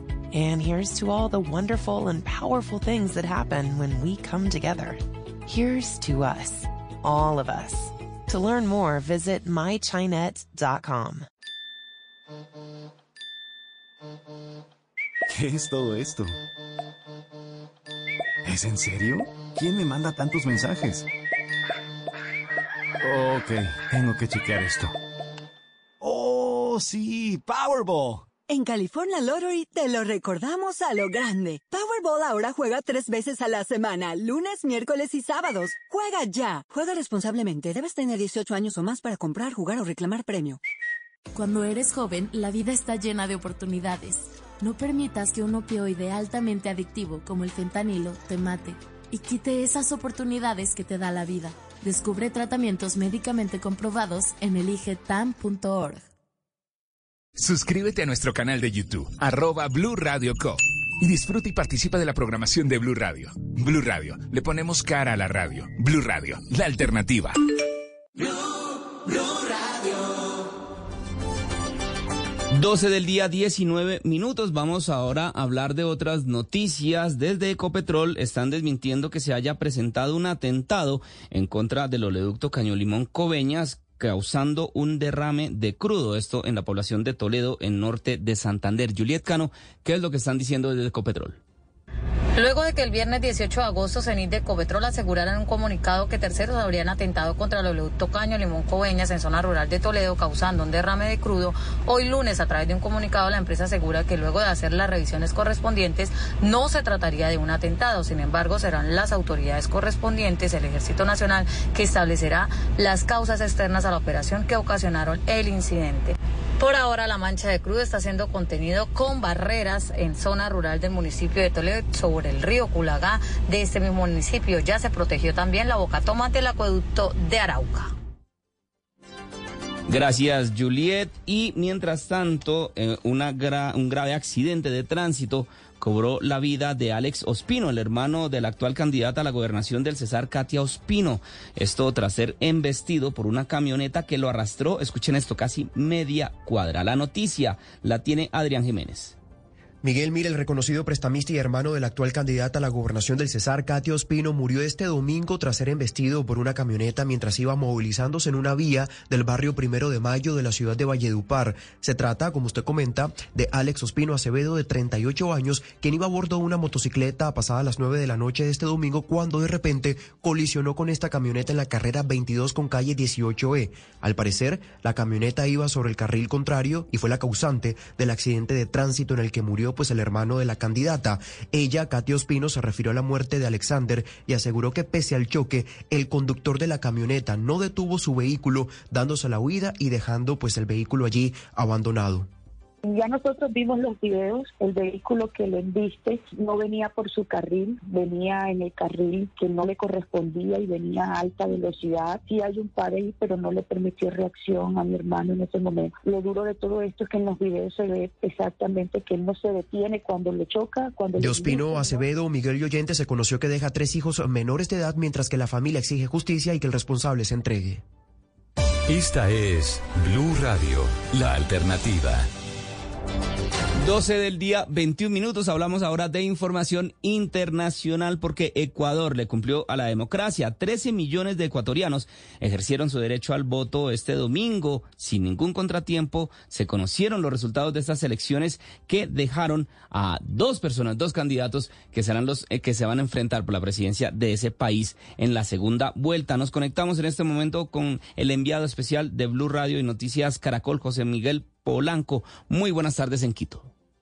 Buenas tardes. Habrá segunda vuelta presidencial en el Ecuador el próximo 15 de octubre. Así lo informó el Consejo Nacional Electoral tras conocerse los resultados más recientes de lo que fue esta contienda electoral del 20 de agosto. Habla la presidenta del Consejo Nacional Electoral, Diana Antamait.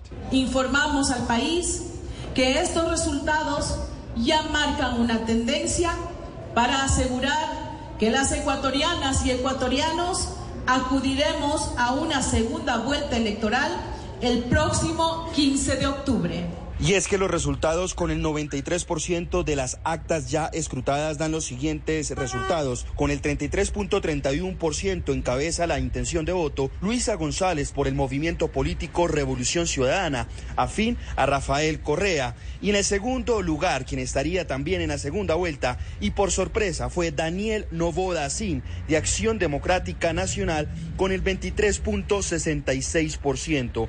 En el tercer lugar, con 16.51 que equivalen aproximadamente a 1.536.000 votos, aparece el movimiento Construye de Fernando Villavicencio, candidato que fue asesinado el pasado miércoles 9 de agosto y fue sustituido por Cristian Zurita.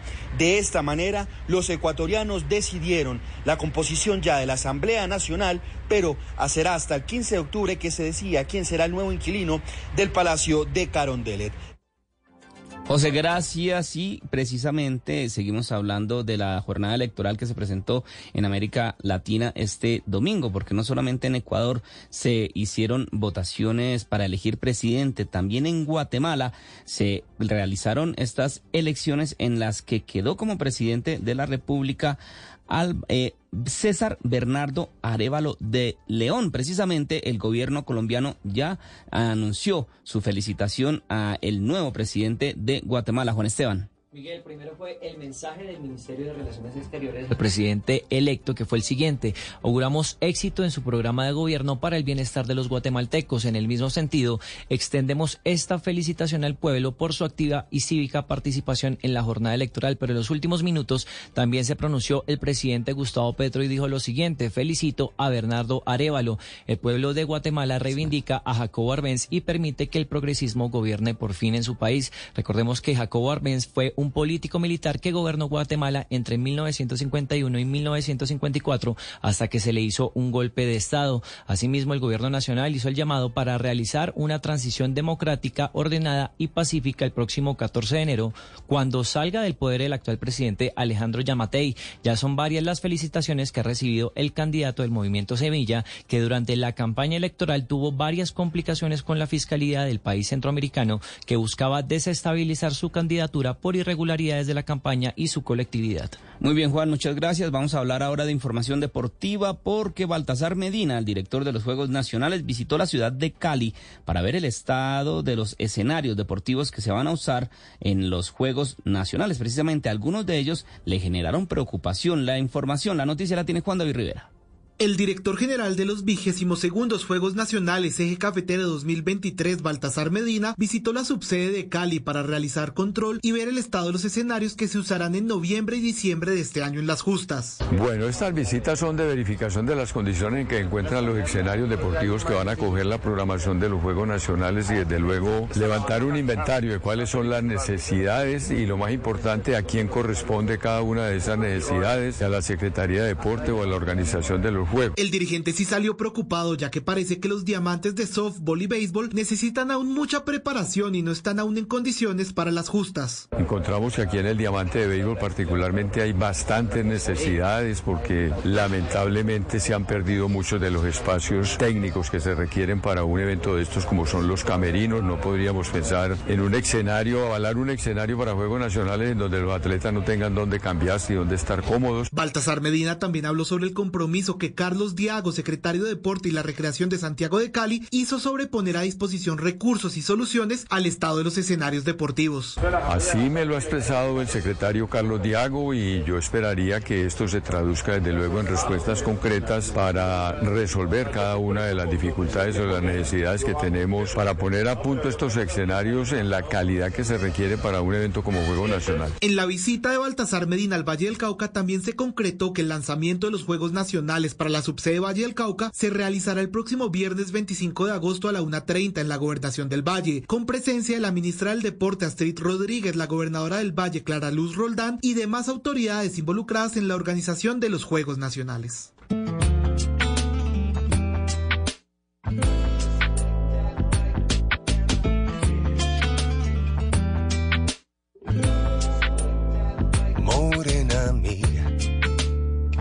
A contarte esta 10. 12 del día, 27 minutos y finalizamos las noticias hablando de Miguel Bosé, el cantante español que informó hoy en sus redes sociales que un comando de hombres armados irrumpió en su casa en la Ciudad de México durante dos horas. La tormenta tropical Frankie. Sorpresa en Ecuador, el empresario Daniel Novoa, quien no figuraba dentro de los favoritos en esta contienda electoral, se enfrentará en segunda vuelta el próximo 15 de octubre a la correísta Luisa González. Tenemos todos los detalles desde Quito, Ecuador. La tormenta tropical Hillary azotó con fuerza el oriente de Estados Unidos, desatando lluvias récords en el estado de California. El fenómeno natural ha causado graves inundaciones y deslizamientos.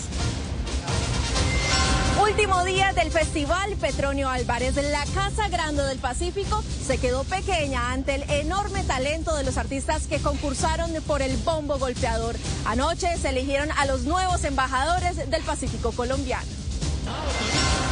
En deportes, lluvia de goles colombianos. Casierra, Preciado y Hernández afinan su puntería a poco día de conocer la convocatoria de la Selección Colombia para las dos fechas de eliminatoria. El documental colombiano Pirsas fue seleccionado para competir en el Festival de Cine de San Sebastián, en España. Nunca pensé en la muerte cuando éramos pequeños.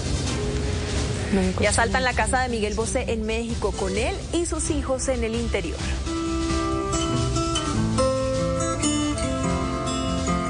Detalles de esto y mucho más en Show Caracol. Los espero. Desde el Centro de Noticias de Caracol Televisión en Bogotá, esto es Noticias Caracol Fin de Semana con Daniela Pachón y Alejandra Murgas. Buenas tardes, bienvenidos a la edición del fin de semana de Noticias Caracol. Primero la gente. Los estaremos acompañando hasta las 2 y 30 de la tarde con el desarrollo de las de los llanos orientales está en viales. Son millones de personas y diferentes sectores económicos los que se han visto afectados por estas contingencias.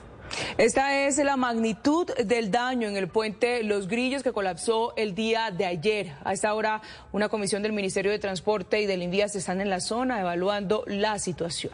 Por otra parte, en la vía Bogotá-Villavicencio, los transportadores que esperan en la carretera ya están desesperados sin saber cuándo se abrirá la vía.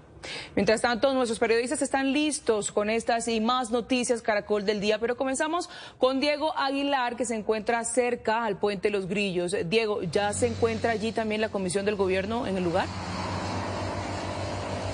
Alejandra, muy buenas tardes. Efectivamente, ya se encuentra esta comisión por parte del Gobierno Nacional. La encabeza el ministro de Transporte, William Camargo, y también la directora del Invías. Con ellos se encuentran acompañados el gobernador de Boyacá y también del Casanare, hablando con la comunidad, que son los principalmente afectados por la caída de este puente de los Grillos, ubicada en esta zona de Cusiana, exactamente en el sector, eh, en este punto eh, principal del territorio colombiano. Lo que se ha mencionado precisamente es buscando soluciones para garantizar la movilidad a este departamento de Boyacá con Casanare y los llanos orientales. Justamente frente a estas soluciones ya se empiezan a dar los primeros anuncios, en este caso por parte del ministro de Transporte William Camargo, como la habilitación de pasos peatonales y también de vehículos pequeños. Pero escuchemos lo que en estos momentos dice el ministro de Transporte William Camargo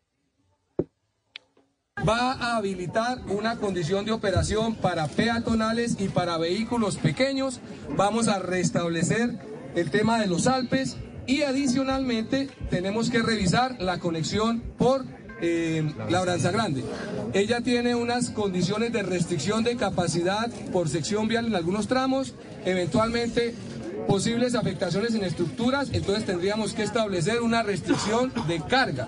Eso se está revisando ya por equipo de limpias y adicionalmente, que eso también es una redundancia, aunque no pega directamente con Pajarito y Agua Azul, la vía de Bogotá-Villavicencio, esperaríamos el miércoles tener una alternativa que nos libere parte de la presión que hoy en día está teniendo el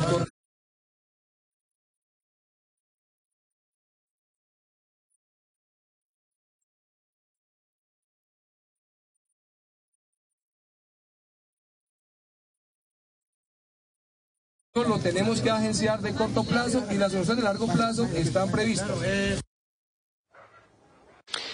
Sobre los factores que llevaron precisamente a la caída o el colapso de este puente, pues hay muchas pero lo que sí claro es que ya se habían hecho varias advertencias por parte de los mismos gobernadores, tanto de Boyacá y Casanare, sobre las deficiencias que estaba presentando este puente Los Grillos. Hablamos con algunos expertos para que nos explicaran lo sucedido con este puente. A simple vista, el puente Los Grillos era una estructura sólida que fue construida por el consorcio Cusiana conformado en un 60% por la compañía Con Concreto en 2013 e inaugurado en 2014. Pero así quedó tras el colapso que se presentó hace un día en una de las vías convertida en arteria principal para la movilidad desde y hacia el centro del país, dejando afectados a los departamentos de Boyacá, Casanare, Arauca, Bichada y por supuesto el Meta, que desde hace varias semanas depende de esta vía alterna. Con la fractura total de la comunicación vial surgen varias hipótesis y versiones. Por un lado, estas imágenes reportadas por la comunidad que dan cuenta de los daños que ya presentaba la estructura. Juzguen ustedes. Y que fueron ratificados por los gobernadores de Boyacá y Casanare que pidieron en 2022 una revisión urgente. Que se había anunciado de casi hace un año atrás. Yo creo que es una vía de mucha trascendencia para el departamento y para la región, pero que vemos con muy malos ojos que el Invías no haya tenido la pertinencia. Y por el otro, un elemento que según el ministro de Transporte fue el que más pudo haber incidido, el sismo del pasado jueves que sacudió el centro oriente del país. Pero ¿qué dicen los expertos y analistas en temas de infraestructura y geología? El puente tenía como unas deficiencias en su lineación y tenía unos, digamos, unas aberturas considerables. Eso básicamente lo que indica es que la fundación de las pilas, en este caso las columnas que sostienen el puente, seguramente el terreno se montaron, empezaron a moverse en un proceso que nosotros llamamos reptación, que es un movimiento de tierras lentamente. Las pilas se movieron y al moverse las pilas, pues la continuidad, digamos, del puente y la continuidad estructural del mismo, pues se ve comprometida claramente se evidencia que falló como en muchas obras de Colombia, desde Colombia, en la falta de un análisis geológico, geotécnico riguroso. Había un daño estructural del, del puente anteriormente y ocurrió días antes un sismo. Acuérdese que que cuando ocurre un sismo no necesariamente tiene que ser inmediato el efecto, puede ser días posteriores por las réplicas, porque el terreno, porque el, puente se ha debilitado. Dos situaciones que surtieron este efecto, pero una de ellas, atender las advertencias del colapso, hubiese podido prevenir este daño mayor, que parece no tener solución pronta, pues se calcula que tomaría entre 12 y 18 meses reconstruirlo. Por supuesto, estaremos muy atentos de las conclusiones que entregue esta comisión del Gobierno Nacional liderada por el ministro de Transporte y también eh, la directora del Invías y también de la mano de la comunidad, quién son los que realmente se ven afectados por cuenta de este bloqueo tras la caída de este puente que impide el paso desde Boyacá hacia Casenaria. Algo muy importante para terminar es las vías alternas para que lo recuerden las personas que transitan por este punto del territorio colombiano, transversal del Cisga, Bogotá-Guateque, Agua Clara, y otra vez la ruta Libertadores, Sogamoso, Belén, Socha y Sacamá. Esto para aquellos que transitan por este punto del territorio colombiano. Hace un año habían pedido la revisión, dicen los gobernadores de Boyacá y Casanare. Gracias, Diego. Y por otro lado, la vía entre Bogotá y Villavicencio sigue bloqueada indefinidamente. Los conductores dicen estar desesperados y están pidiendo medidas urgentes. David Quintero, cuéntanos qué se encontró en la vía, qué dicen los conductores. Daniela, buenas tardes. Pues mire, la salud desde el kilómetro 35 en el sector conocido como el tablón, en el sentido Bogotá-Villavicencio. Las imágenes hablan por sí solas. Quiero enseñarles en este momento las largas filas de vehículos de carga que ustedes están observando en sus pantallas. Estamos hablando de que hay vehículos de carga pesada, particulares. Nos han dicho los conductores con los que hemos hablado en esta cobertura especial que tienen desespero, que tienen incluso días sin comer bien, que han tenido que rebuscársela. Incluso nos hemos encontrado con algunos que también sobre la vía han podido cocinar, se han agrupado entre ellos sin conocerse siquiera para poder cocinar. También nos han manifestado de que ya la plata escaseó, que también los viáticos escasearon y que piden soluciones urgentes a las autoridades, especialmente al Ministerio de Transporte y también a la ANI y a Coviandina. Dicen que ya no pueden aguantar más sobre la vía. Hemos hablado también con quienes buscan también vender sus productos, quienes aseguran además que se les ha perdido. También observamos en pantalla que también hay funcionarios de la ANI, también está la Policía Nacional que está en este momento regulando este paso vial que les recuerdo, estamos en el kilómetro 35 en el sector conocido como El Tablón. En este momento ustedes están viendo entonces en pantalla la larga pila de vehículos que están en este momento en la vía llano. David, gracias. Precisamente ante la incertidumbre que genera la situación por el cierre de la vía El Llano y la caída que se suma del viaducto Los Grillos en la ruta alterna, nos conectamos a esta hora con el alcalde de Villavicencio, con Felipe Harman, quien, recordemos, en las últimas horas también pidió al presidente Gustavo Petro declarar estado de emergencia en el Meta. Alcalde, gracias por estar con nosotros en Noticias Caracol. Bienvenido y comienzo por preguntarle inmediatamente si ya recibió respuesta por parte del Gobierno Nacional sobre su solicitud de declarar de declarar la emergencia económica y social. Bueno, muy buenas tardes a todos quienes nos ven a esta hora de la tarde por Caracol. Plantearles varias cosas. Hoy insistimos en el estado de emergencia, no solamente para el departamento del Meta, sino para los llanos orientales. Hoy está incomunicado medio país. Estamos hablando no solamente del Meta, de Casanare, del Guaviare, del Bichada, absolutamente todos con el interior del país. Y hay una clara dificultad que no solamente va con elementos básicos humanitarios como el oxígeno, como medicamentos, como otro tipo de suministros, sino también la carestía y los impactos económicos para el tejido productivo de la región son insuperables y muy complejos. Estamos hablando de costos del 300%, incrementos sustanciales, estamos hablando de cosechas perdidas, estamos hablando también de carestías de distintos insumos eh, que vienen del interior del país, que en este momento no encontramos una ruta clara en el marco de esta contingencia. La dificultad se agrava más porque no solamente estamos con los puentes militares de Ketame y con lo que ocurre con la vía alterna, sino también porque no para de temblar. Y eso genera también una inestabilidad en la vía con alrededor de 200 réplicas a partir del día del sismo, que bueno, también están generando muchísima zozobra en nuestra región. Y entre tanto, ¿qué medidas o qué puntos claves ustedes han acordado en este puesto de mando unificado que instalaron recientemente? Bueno, el día de ayer, tal cual lo estableció el ministro en su intervención, planteó un recorrido que iba a ser el día de hoy, que el miércoles tenía una respuesta clara sobre el plan de contingencia, pero lo cierto es que definitivamente requerimos eh, acciones contundentes y habilitar todos los instrumentos de la emergencia social y económica. Por lo pronto sabemos que se va a extender el, puente aéreo en, la medida en que aumentemos la operación de nuestro aeropuerto y del aeropuerto de Yopal y al mismo tiempo un canal, un corredor humanitario que nos permita al menos abastecernos de oxígeno teniendo en cuenta que ya hay algunas clínicas de nuestra ciudad que, ya estaban padeciendo ciertas dificultades para ese suministro. Pero sin duda alguna necesitamos un marco de acciones integral que nos permita resolver esta situación. Ya venimos un mes en medio de adversidades y complejidades por la situación de Ketame, esto se agrava mucho más con la situación del sismo y con la situación del ola invernal para medio país.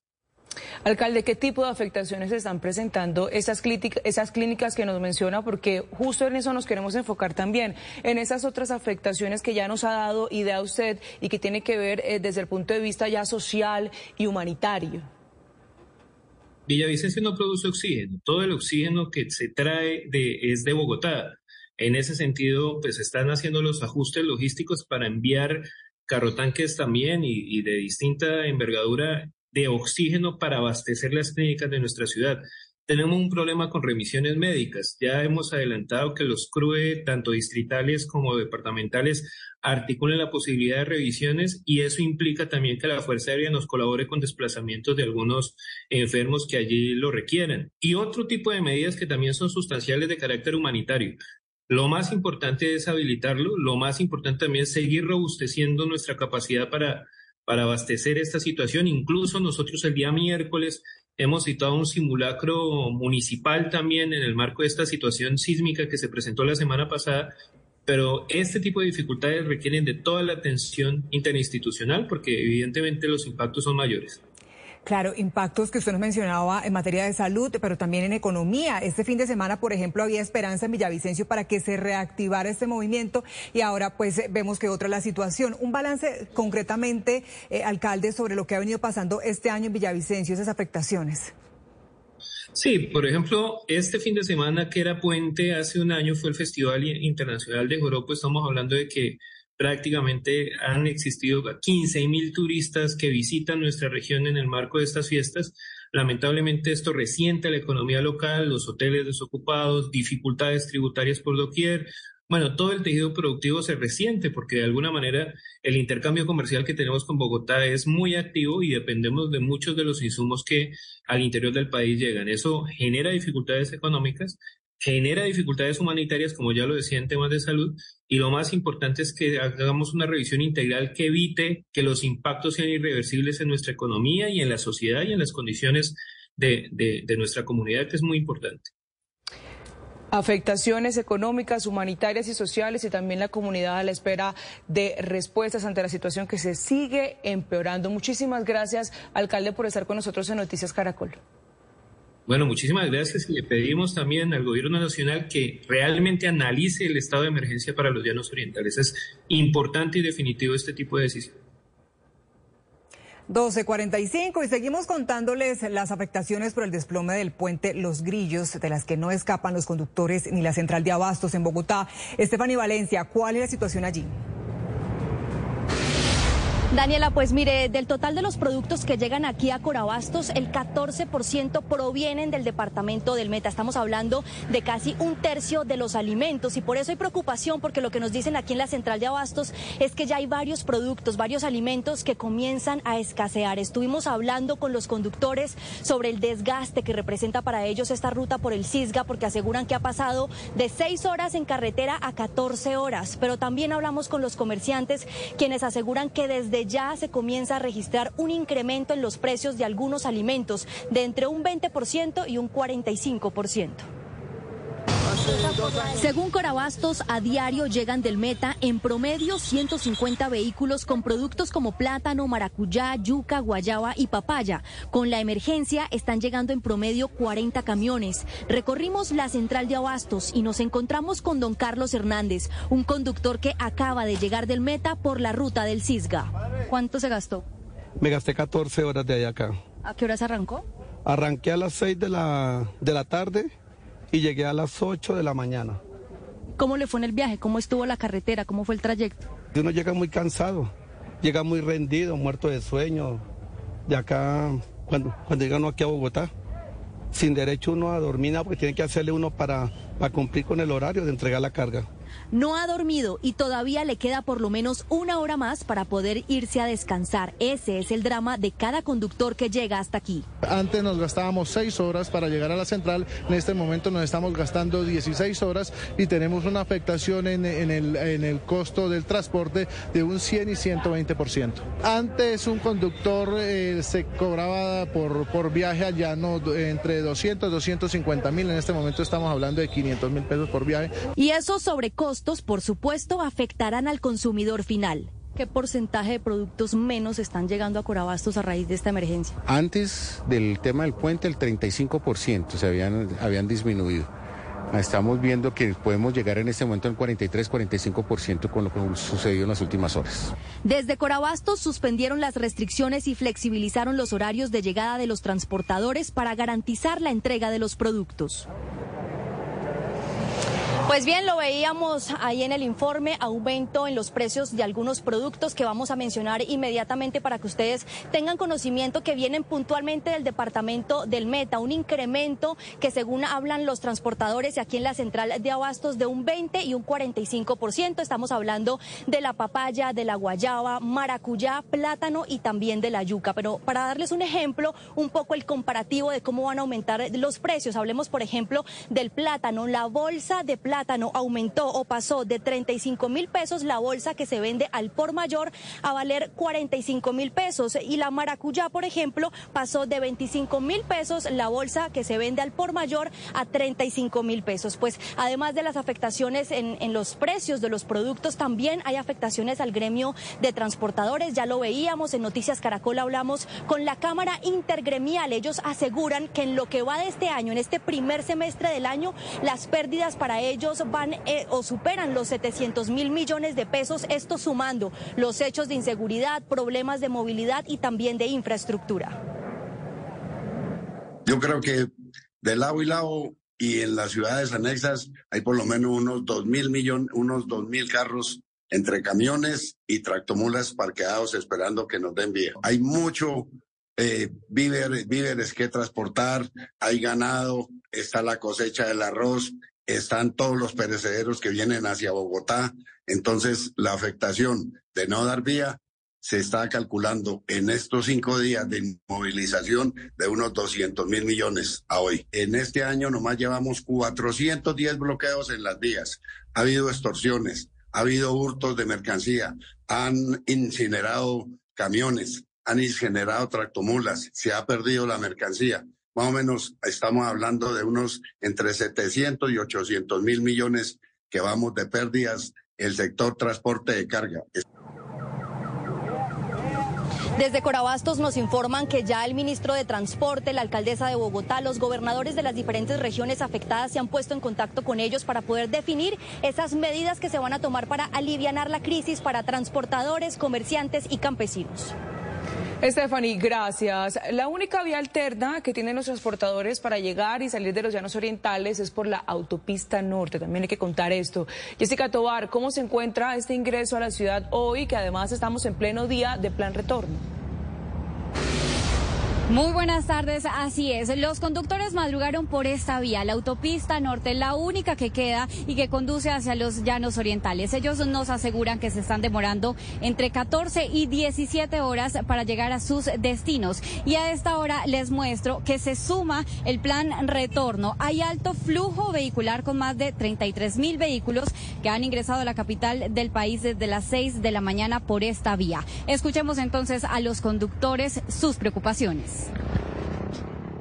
Pues en este momento es una odisea porque yo cargué el para salir el viernes y por allá quedé en Caquesa con la pues con la esperanza de que dieran vía pronto. Pues yo me quedé allá hasta el día de hoy. ¿Cuánta carga lleva y hacia dónde va? Que Hacia Puerto Rico Meta. O sea, eso es más o menos, o sea, por este lado serán por ahí unas 18 horas. No, voy vacío, voy para el llano. Sí, pero no hay. Sí, señora. No hay vía allí por lo del derrumbe, pero creo que ahorita van a dar paso o mañana, pero ya tenía dos días ahí, entonces mejor me vine para... Por ahí 16, 17, 14, 12, depende todo del estado de la vía. ¿Y los gastos? Y los gastos y el mantenimiento de Guateque también por que tiene varios daños y perjuicios para la comunidad.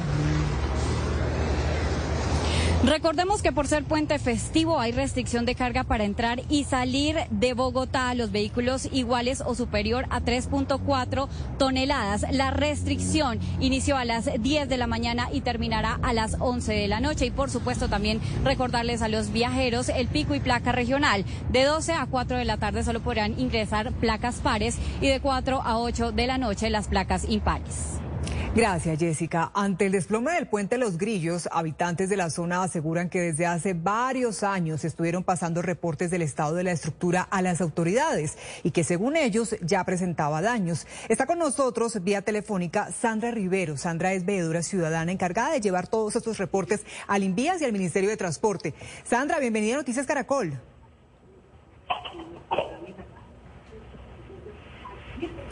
Sandra, ¿me escucha? Quisiera confirmar comunicación. Buenas tardes para todos los oyentes de Caracol. Gracias. ¿Aló? Sí, gracias, Sandra, la escuchamos. Quisiera comenzar por conocer cuáles fueron esas evidencias que ustedes... Sandra, ¿me escucha? Creo que tenemos problemas con la comunicación. Más pues adelante pues tendremos... Como comunidad llevamos alrededor de tres años haciendo unas denuncias diferentes entidades ante Invías y ante el Ministerio em, de, Transporte por los daños que se están presentando en el puente los Grillos y pues que hemos hecho evidencia.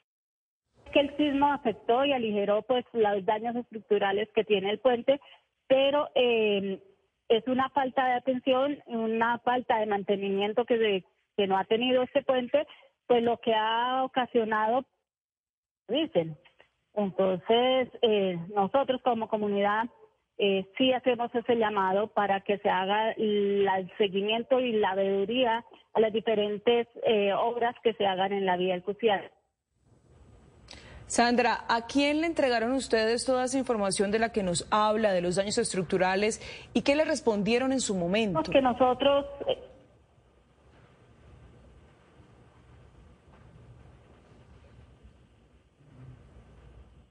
Bueno, se, se envió al día. Estamos teniendo lastimosamente inconvenientes eh, con Sandra Rivero para adelantar la entrevista. Más adelante, una vez solucionemos esos inconvenientes, volvemos con ella para detallar esta información. Por lo pronto vamos con otras noticias del día. En Cúcuta hay rechazo tras el asesinato de una niña de tres años en medio de un ataque sicarial. Un hombre de 25 años también murió. La mamá de la menor resultó herida. Juliet Cano, ¿qué se sabe de las investigaciones? Las autoridades analizan videos de cámaras de seguridad para dar con el responsable de este hecho en donde un hombre murió y una niña de tan solo tres años de edad perdió la vida en medio de la balacera. El hecho ha generado rechazo y consternación en la ciudad de Cúcuta. En Cúcuta, según las autoridades, hasta una vivienda del barrio Cúcuta 75 llegó un hombre disparando contra quienes estaban allí. Un joven reaccionó pero falleció de manera inmediata y una mujer y su hija de tres años resultaron heridas. Las dos fueron trasladadas al hospital, pero la menor murió por la gravedad de las heridas. Un intercambio de disparos con otra persona, la cual resulta fallecida, y en este intercambio de disparos resultan eh, lesionadas una señora de 34 años y su hija de tres años. Hacia las siete y media, ocho de la noche, la niña fallece producto de las heridas. La hipótesis de las autoridades indican que la mujer herida tiene antecedentes judiciales, mientras que el joven que murió no ha sido identificado. Una de las hipótesis que estamos, se está manejando es una posible ajuste de cuentas y esa es la determinación que tenemos hasta el momento, la hipótesis principal, y estaríamos ya adelantando todo el proceso con la Fiscalía General de la Nación para realmente determinar qué fue lo que pasó. La muerte de la niña ha generado gran consternación en Cúcuta. Nadie tiene el derecho de arrebatarle la vida a nadie. Eh, la vida es sagrada. Con los niños hay que tener totalmente cuidado. Una cosa terrible. Por eso los padres debemos y tenemos la, la obligación de, de buscar de Dios. Están acabando con la seguridad de Cúcuta, las extorsiones. Eh, es complicado, la verdad. En el hospital de Cúcuta sigue bajo observación médica la madre de la menor fallecida. Las autoridades también siguen adelantando las investigaciones para establecer la identidad del hombre que murió en este hecho, ya que aún no ha sido identificada. Gracias, Juliet. Hospitalizados permanecen los 15 heridos que dejó la explosión de un vehículo de transporte de gas en San Rafael, Antioquia. Una niña de 6 años hace parte de los heridos que presentan mayor gravedad por las quemaduras. Erika Zapata, ¿cuál es el estado de salud de los heridos? ¿Cómo avanzan las investigaciones?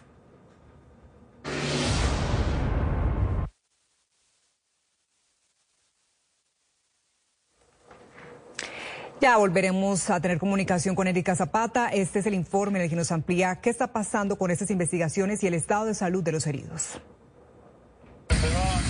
En la vereda Samaria, zona rural de San Rafael, aún se encuentran los rastros de la tragedia que dejó la explosión de un vehículo que transportaba gas hacia este municipio. Del camión que llevaba varias pipetas de gas y que se volcó, tras pasar una curva, solo quedaron ruinas que a esta hora son inspeccionadas por un equipo especial que fue enviado a la zona para identificar las causas del accidente. Entre tanto, en los hospitales San Vicente de Medellín y de Río Negro permanece la mayoría de los heridos. Fueron trasladados por medio helicoportado. En nuestro servicio de urgencia se estabilizaron y se intubaron. Dos de ellos fueron remitidos a la unidad de quemados del Hospital San Vicente Fundación Medellín. El tercero se encuentra con nosotros en nuestra unidad de cuidado intensivo. Una niña de seis años de edad se encuentra en la unidad de cuidados intensivos en el Hospital San Vicente de Medellín. Su hermano de 23 años también resultó quemado. Nosotros recibimos aquí en el hospital eh, de San Vicente Medellín un total de 10 personas lesionadas por el accidente ocurrido entre Guatapé y San Rafael. De esos 10 pacientes tenemos un niño, un pediátrico que está en la unidad de cuidados intensivos pediátricos y de los adultos tenemos 7 eh, adultos en la unidad de cuidados intensivos y dos pacientes más, pues otros dos adultos que están en la unidad de quemados. En Guatapé otros lesionados se encuentran hospitalizados. Es muy grave, la verdad, quemadores de segundo y tercer grado. Asegura el alcalde de Guatapé que fueron 15 los heridos, pero que pudieron ser más muchos motociclistas y vehículos porque el carro pues cuando se volcó eso tiene unas pipetas a presión ellas iban estallando a medida pues que los iba alcanzando entonces las personas alcanzaron a correr alcanzaron a albergarse otros incluso alcanzaron a tirarse por el monte el paso en la vía Guatapé-San Rafael ya fue habilitado. Las autoridades trabajan para remover los escombros que dejó la emergencia, en donde el conductor del vehículo murió y varios turistas y campesinos resultaron heridos. Y miren, nosotros estamos aquí en el Hospital San Vicente Fundación. Aquí están 10 de las personas que resultaron gravemente heridas. Entre esos heridos está la niña de 6 años de edad. En la unidad de cuidados intensivos avanzan las investigaciones por parte de las autoridades para saber con detalle por qué se originó ese accidente. Al momento no hay mayores resultados y mucha atención porque se acaba de pronunciar la empresa en la cual trabajaba el conductor de ese camión de gas, el cual se accidentó. Dice que es un un hombre de 52 años de edad que llevaba cuatro años trabajando en la compañía. Por supuesto, lamentan lo sucedido y se solidarizan con las familias de estas personas, de los heridos. Por supuesto, estaremos muy atentos a esta información, al desarrollo. Noticia en desarrollo en Noticias Caracol. 12 del día, 59 minutos. Tras unos comicios marcados por la incertidumbre, Ecuador va a una segunda vuelta de elecciones presidenciales. Daniel Novoa, quien no figuraba entre los favoritos en las encuestas, se enfrentará a la correísta Luisa González. Vamos a Quito con nuestro enviado especial José Miguel Polanco. José, ¿cuál es el panorama hoy?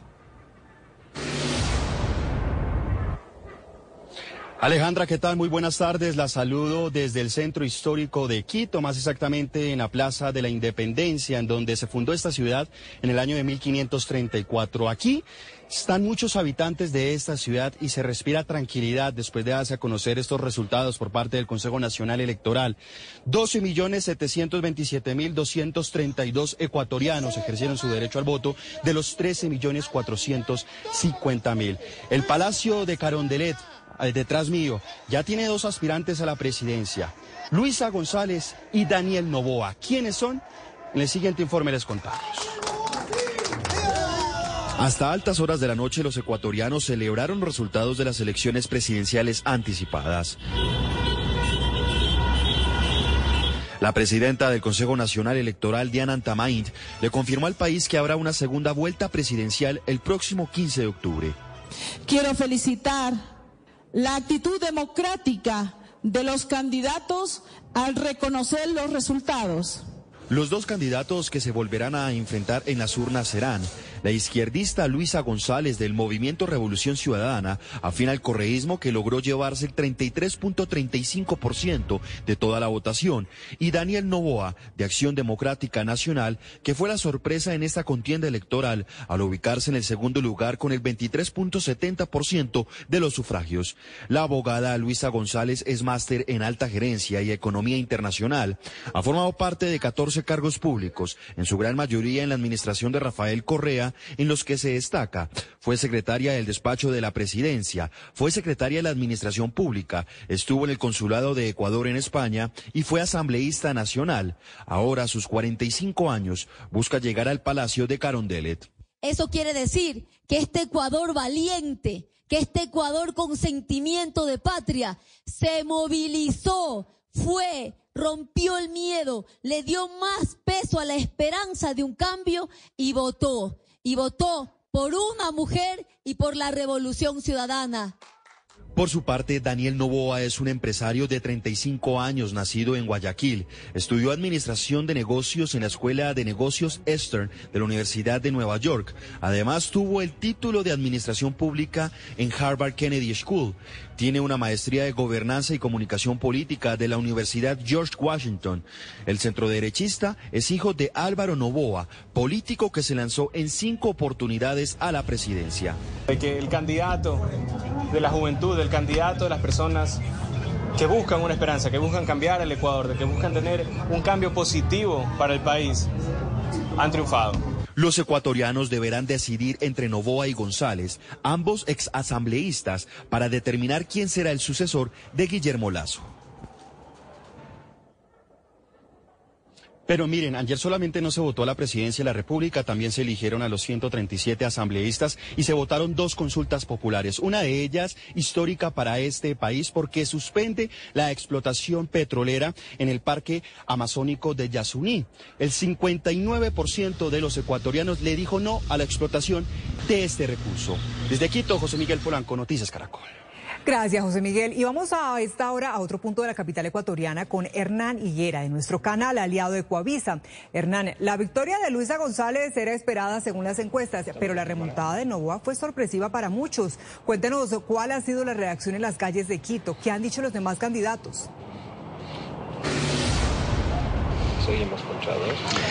Muchas gracias, buenas tardes. Sin duda, una acción y reacción de sorpresa para los ciudadanos, para los ecuatorianos, porque Daniel Novoa no estaba entre las principales preferencias electorales. Sin embargo, muchos dicen que su campaña en territorio y también a través de redes sociales fue el eje del el triunfo que lo puso y lo catapultó como el segundo calificado para la segunda vuelta electoral. De hecho, la ciudadanía hoy en las calles comenta a nivel nacional la sorpresa efectivamente que resultó Daniel Novoa. Por el otro lado, la Revolución Ciudadana festeja su triunfo en 14 provincias del Ecuador, mientras que Daniel Novoa logró conseguir el triunfo en seis provincias de ellas, sobre todo en la sierra ecuatoriana. El eh, candidato Fernando Villavicencio, que fue asesinado y luego reemplazado por Cristian Zurita, logró conquistar el electorado en cuatro provincias, incluidas las Islas Galápagos. Es más o menos cómo se reparte ahora mismo el mapa político. También el Consejo Nacional Electoral ha definido ya la votación en un 90% y las tendencias no cambian. Luisa González eh, se mantiene con el 33% de la preferencia electoral y Daniel Novoa con el 25%. El candidato Villavicencio, suplantado por eh, Cristian Zurita, alcanzó el 16%.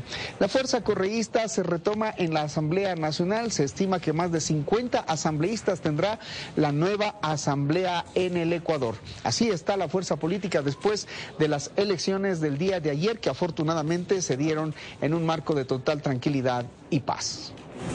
Hernán, gracias. Por otra parte, Guatemala eligió un nuevo presidente tras una campaña empañada por denuncias de judicialización e intervención por parte de la Fiscalía. El progresista Bernardo Arevalo se impuso en los comicios y será investido el próximo 14 de enero. Desde Ciudad de Guatemala, Donaldo Hernández de La Voz de América nos amplía. Bernardo Arevalo es el presidente electo de Guatemala para el periodo 2024-2028. Con el 100% de los votos escrutados, el líder del movimiento Semilla se impuso con un 58% ante su rival Sandra Torres, quien obtuvo un 37% de los votos, de acuerdo al conteo oficial del Tribunal Supremo Electoral.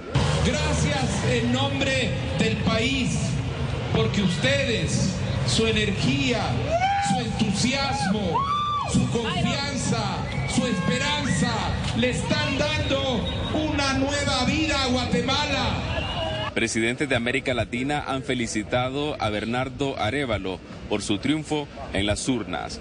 Asimismo, el presidente Alejandro Yanmatei ha felicitado a Bernardo Arevalo, mientras los guatemaltecos esperan de que pueda cumplir sus promesas de campaña, como acabar con la corrupción y mejorar las condiciones económicas de los guatemaltecos. Arevalo es un diplomático de carrera, es sociólogo y actualmente es diputado en el Congreso de Guatemala.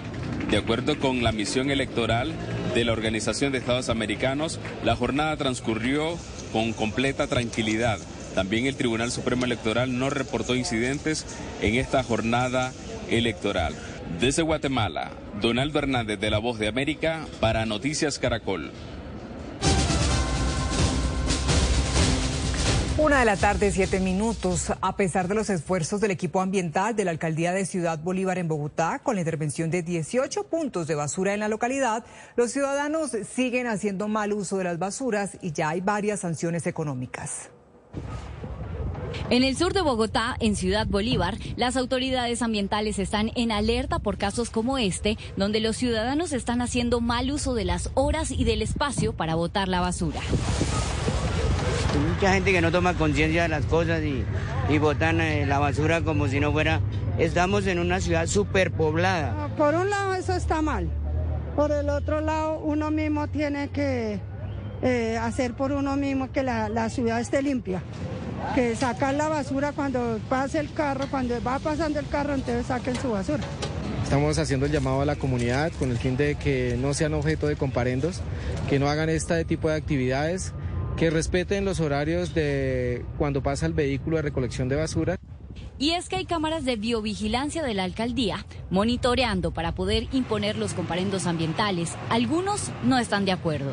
Yo pago basura comercial. Yo pago 240 mil por de recolección de basura. Pasan tres veces a la semana.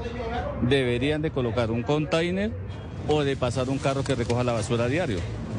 Si me entiendes, sería una buena solución. En vez de multar la gente. Y hemos llegado a implementar 224 comparendos por temas ambientales. Estos, estos puntos son importantes porque en, en otrora eran puntos que generaban inseguridad o percepción de inseguridad y, y tenían una comisión de delitos. La estrategia Puntos por la Vida busca recuperar el espacio público de Ciudad Bolívar que fue invadido por residuos sólidos, un trabajo que no ha sido tan fácil para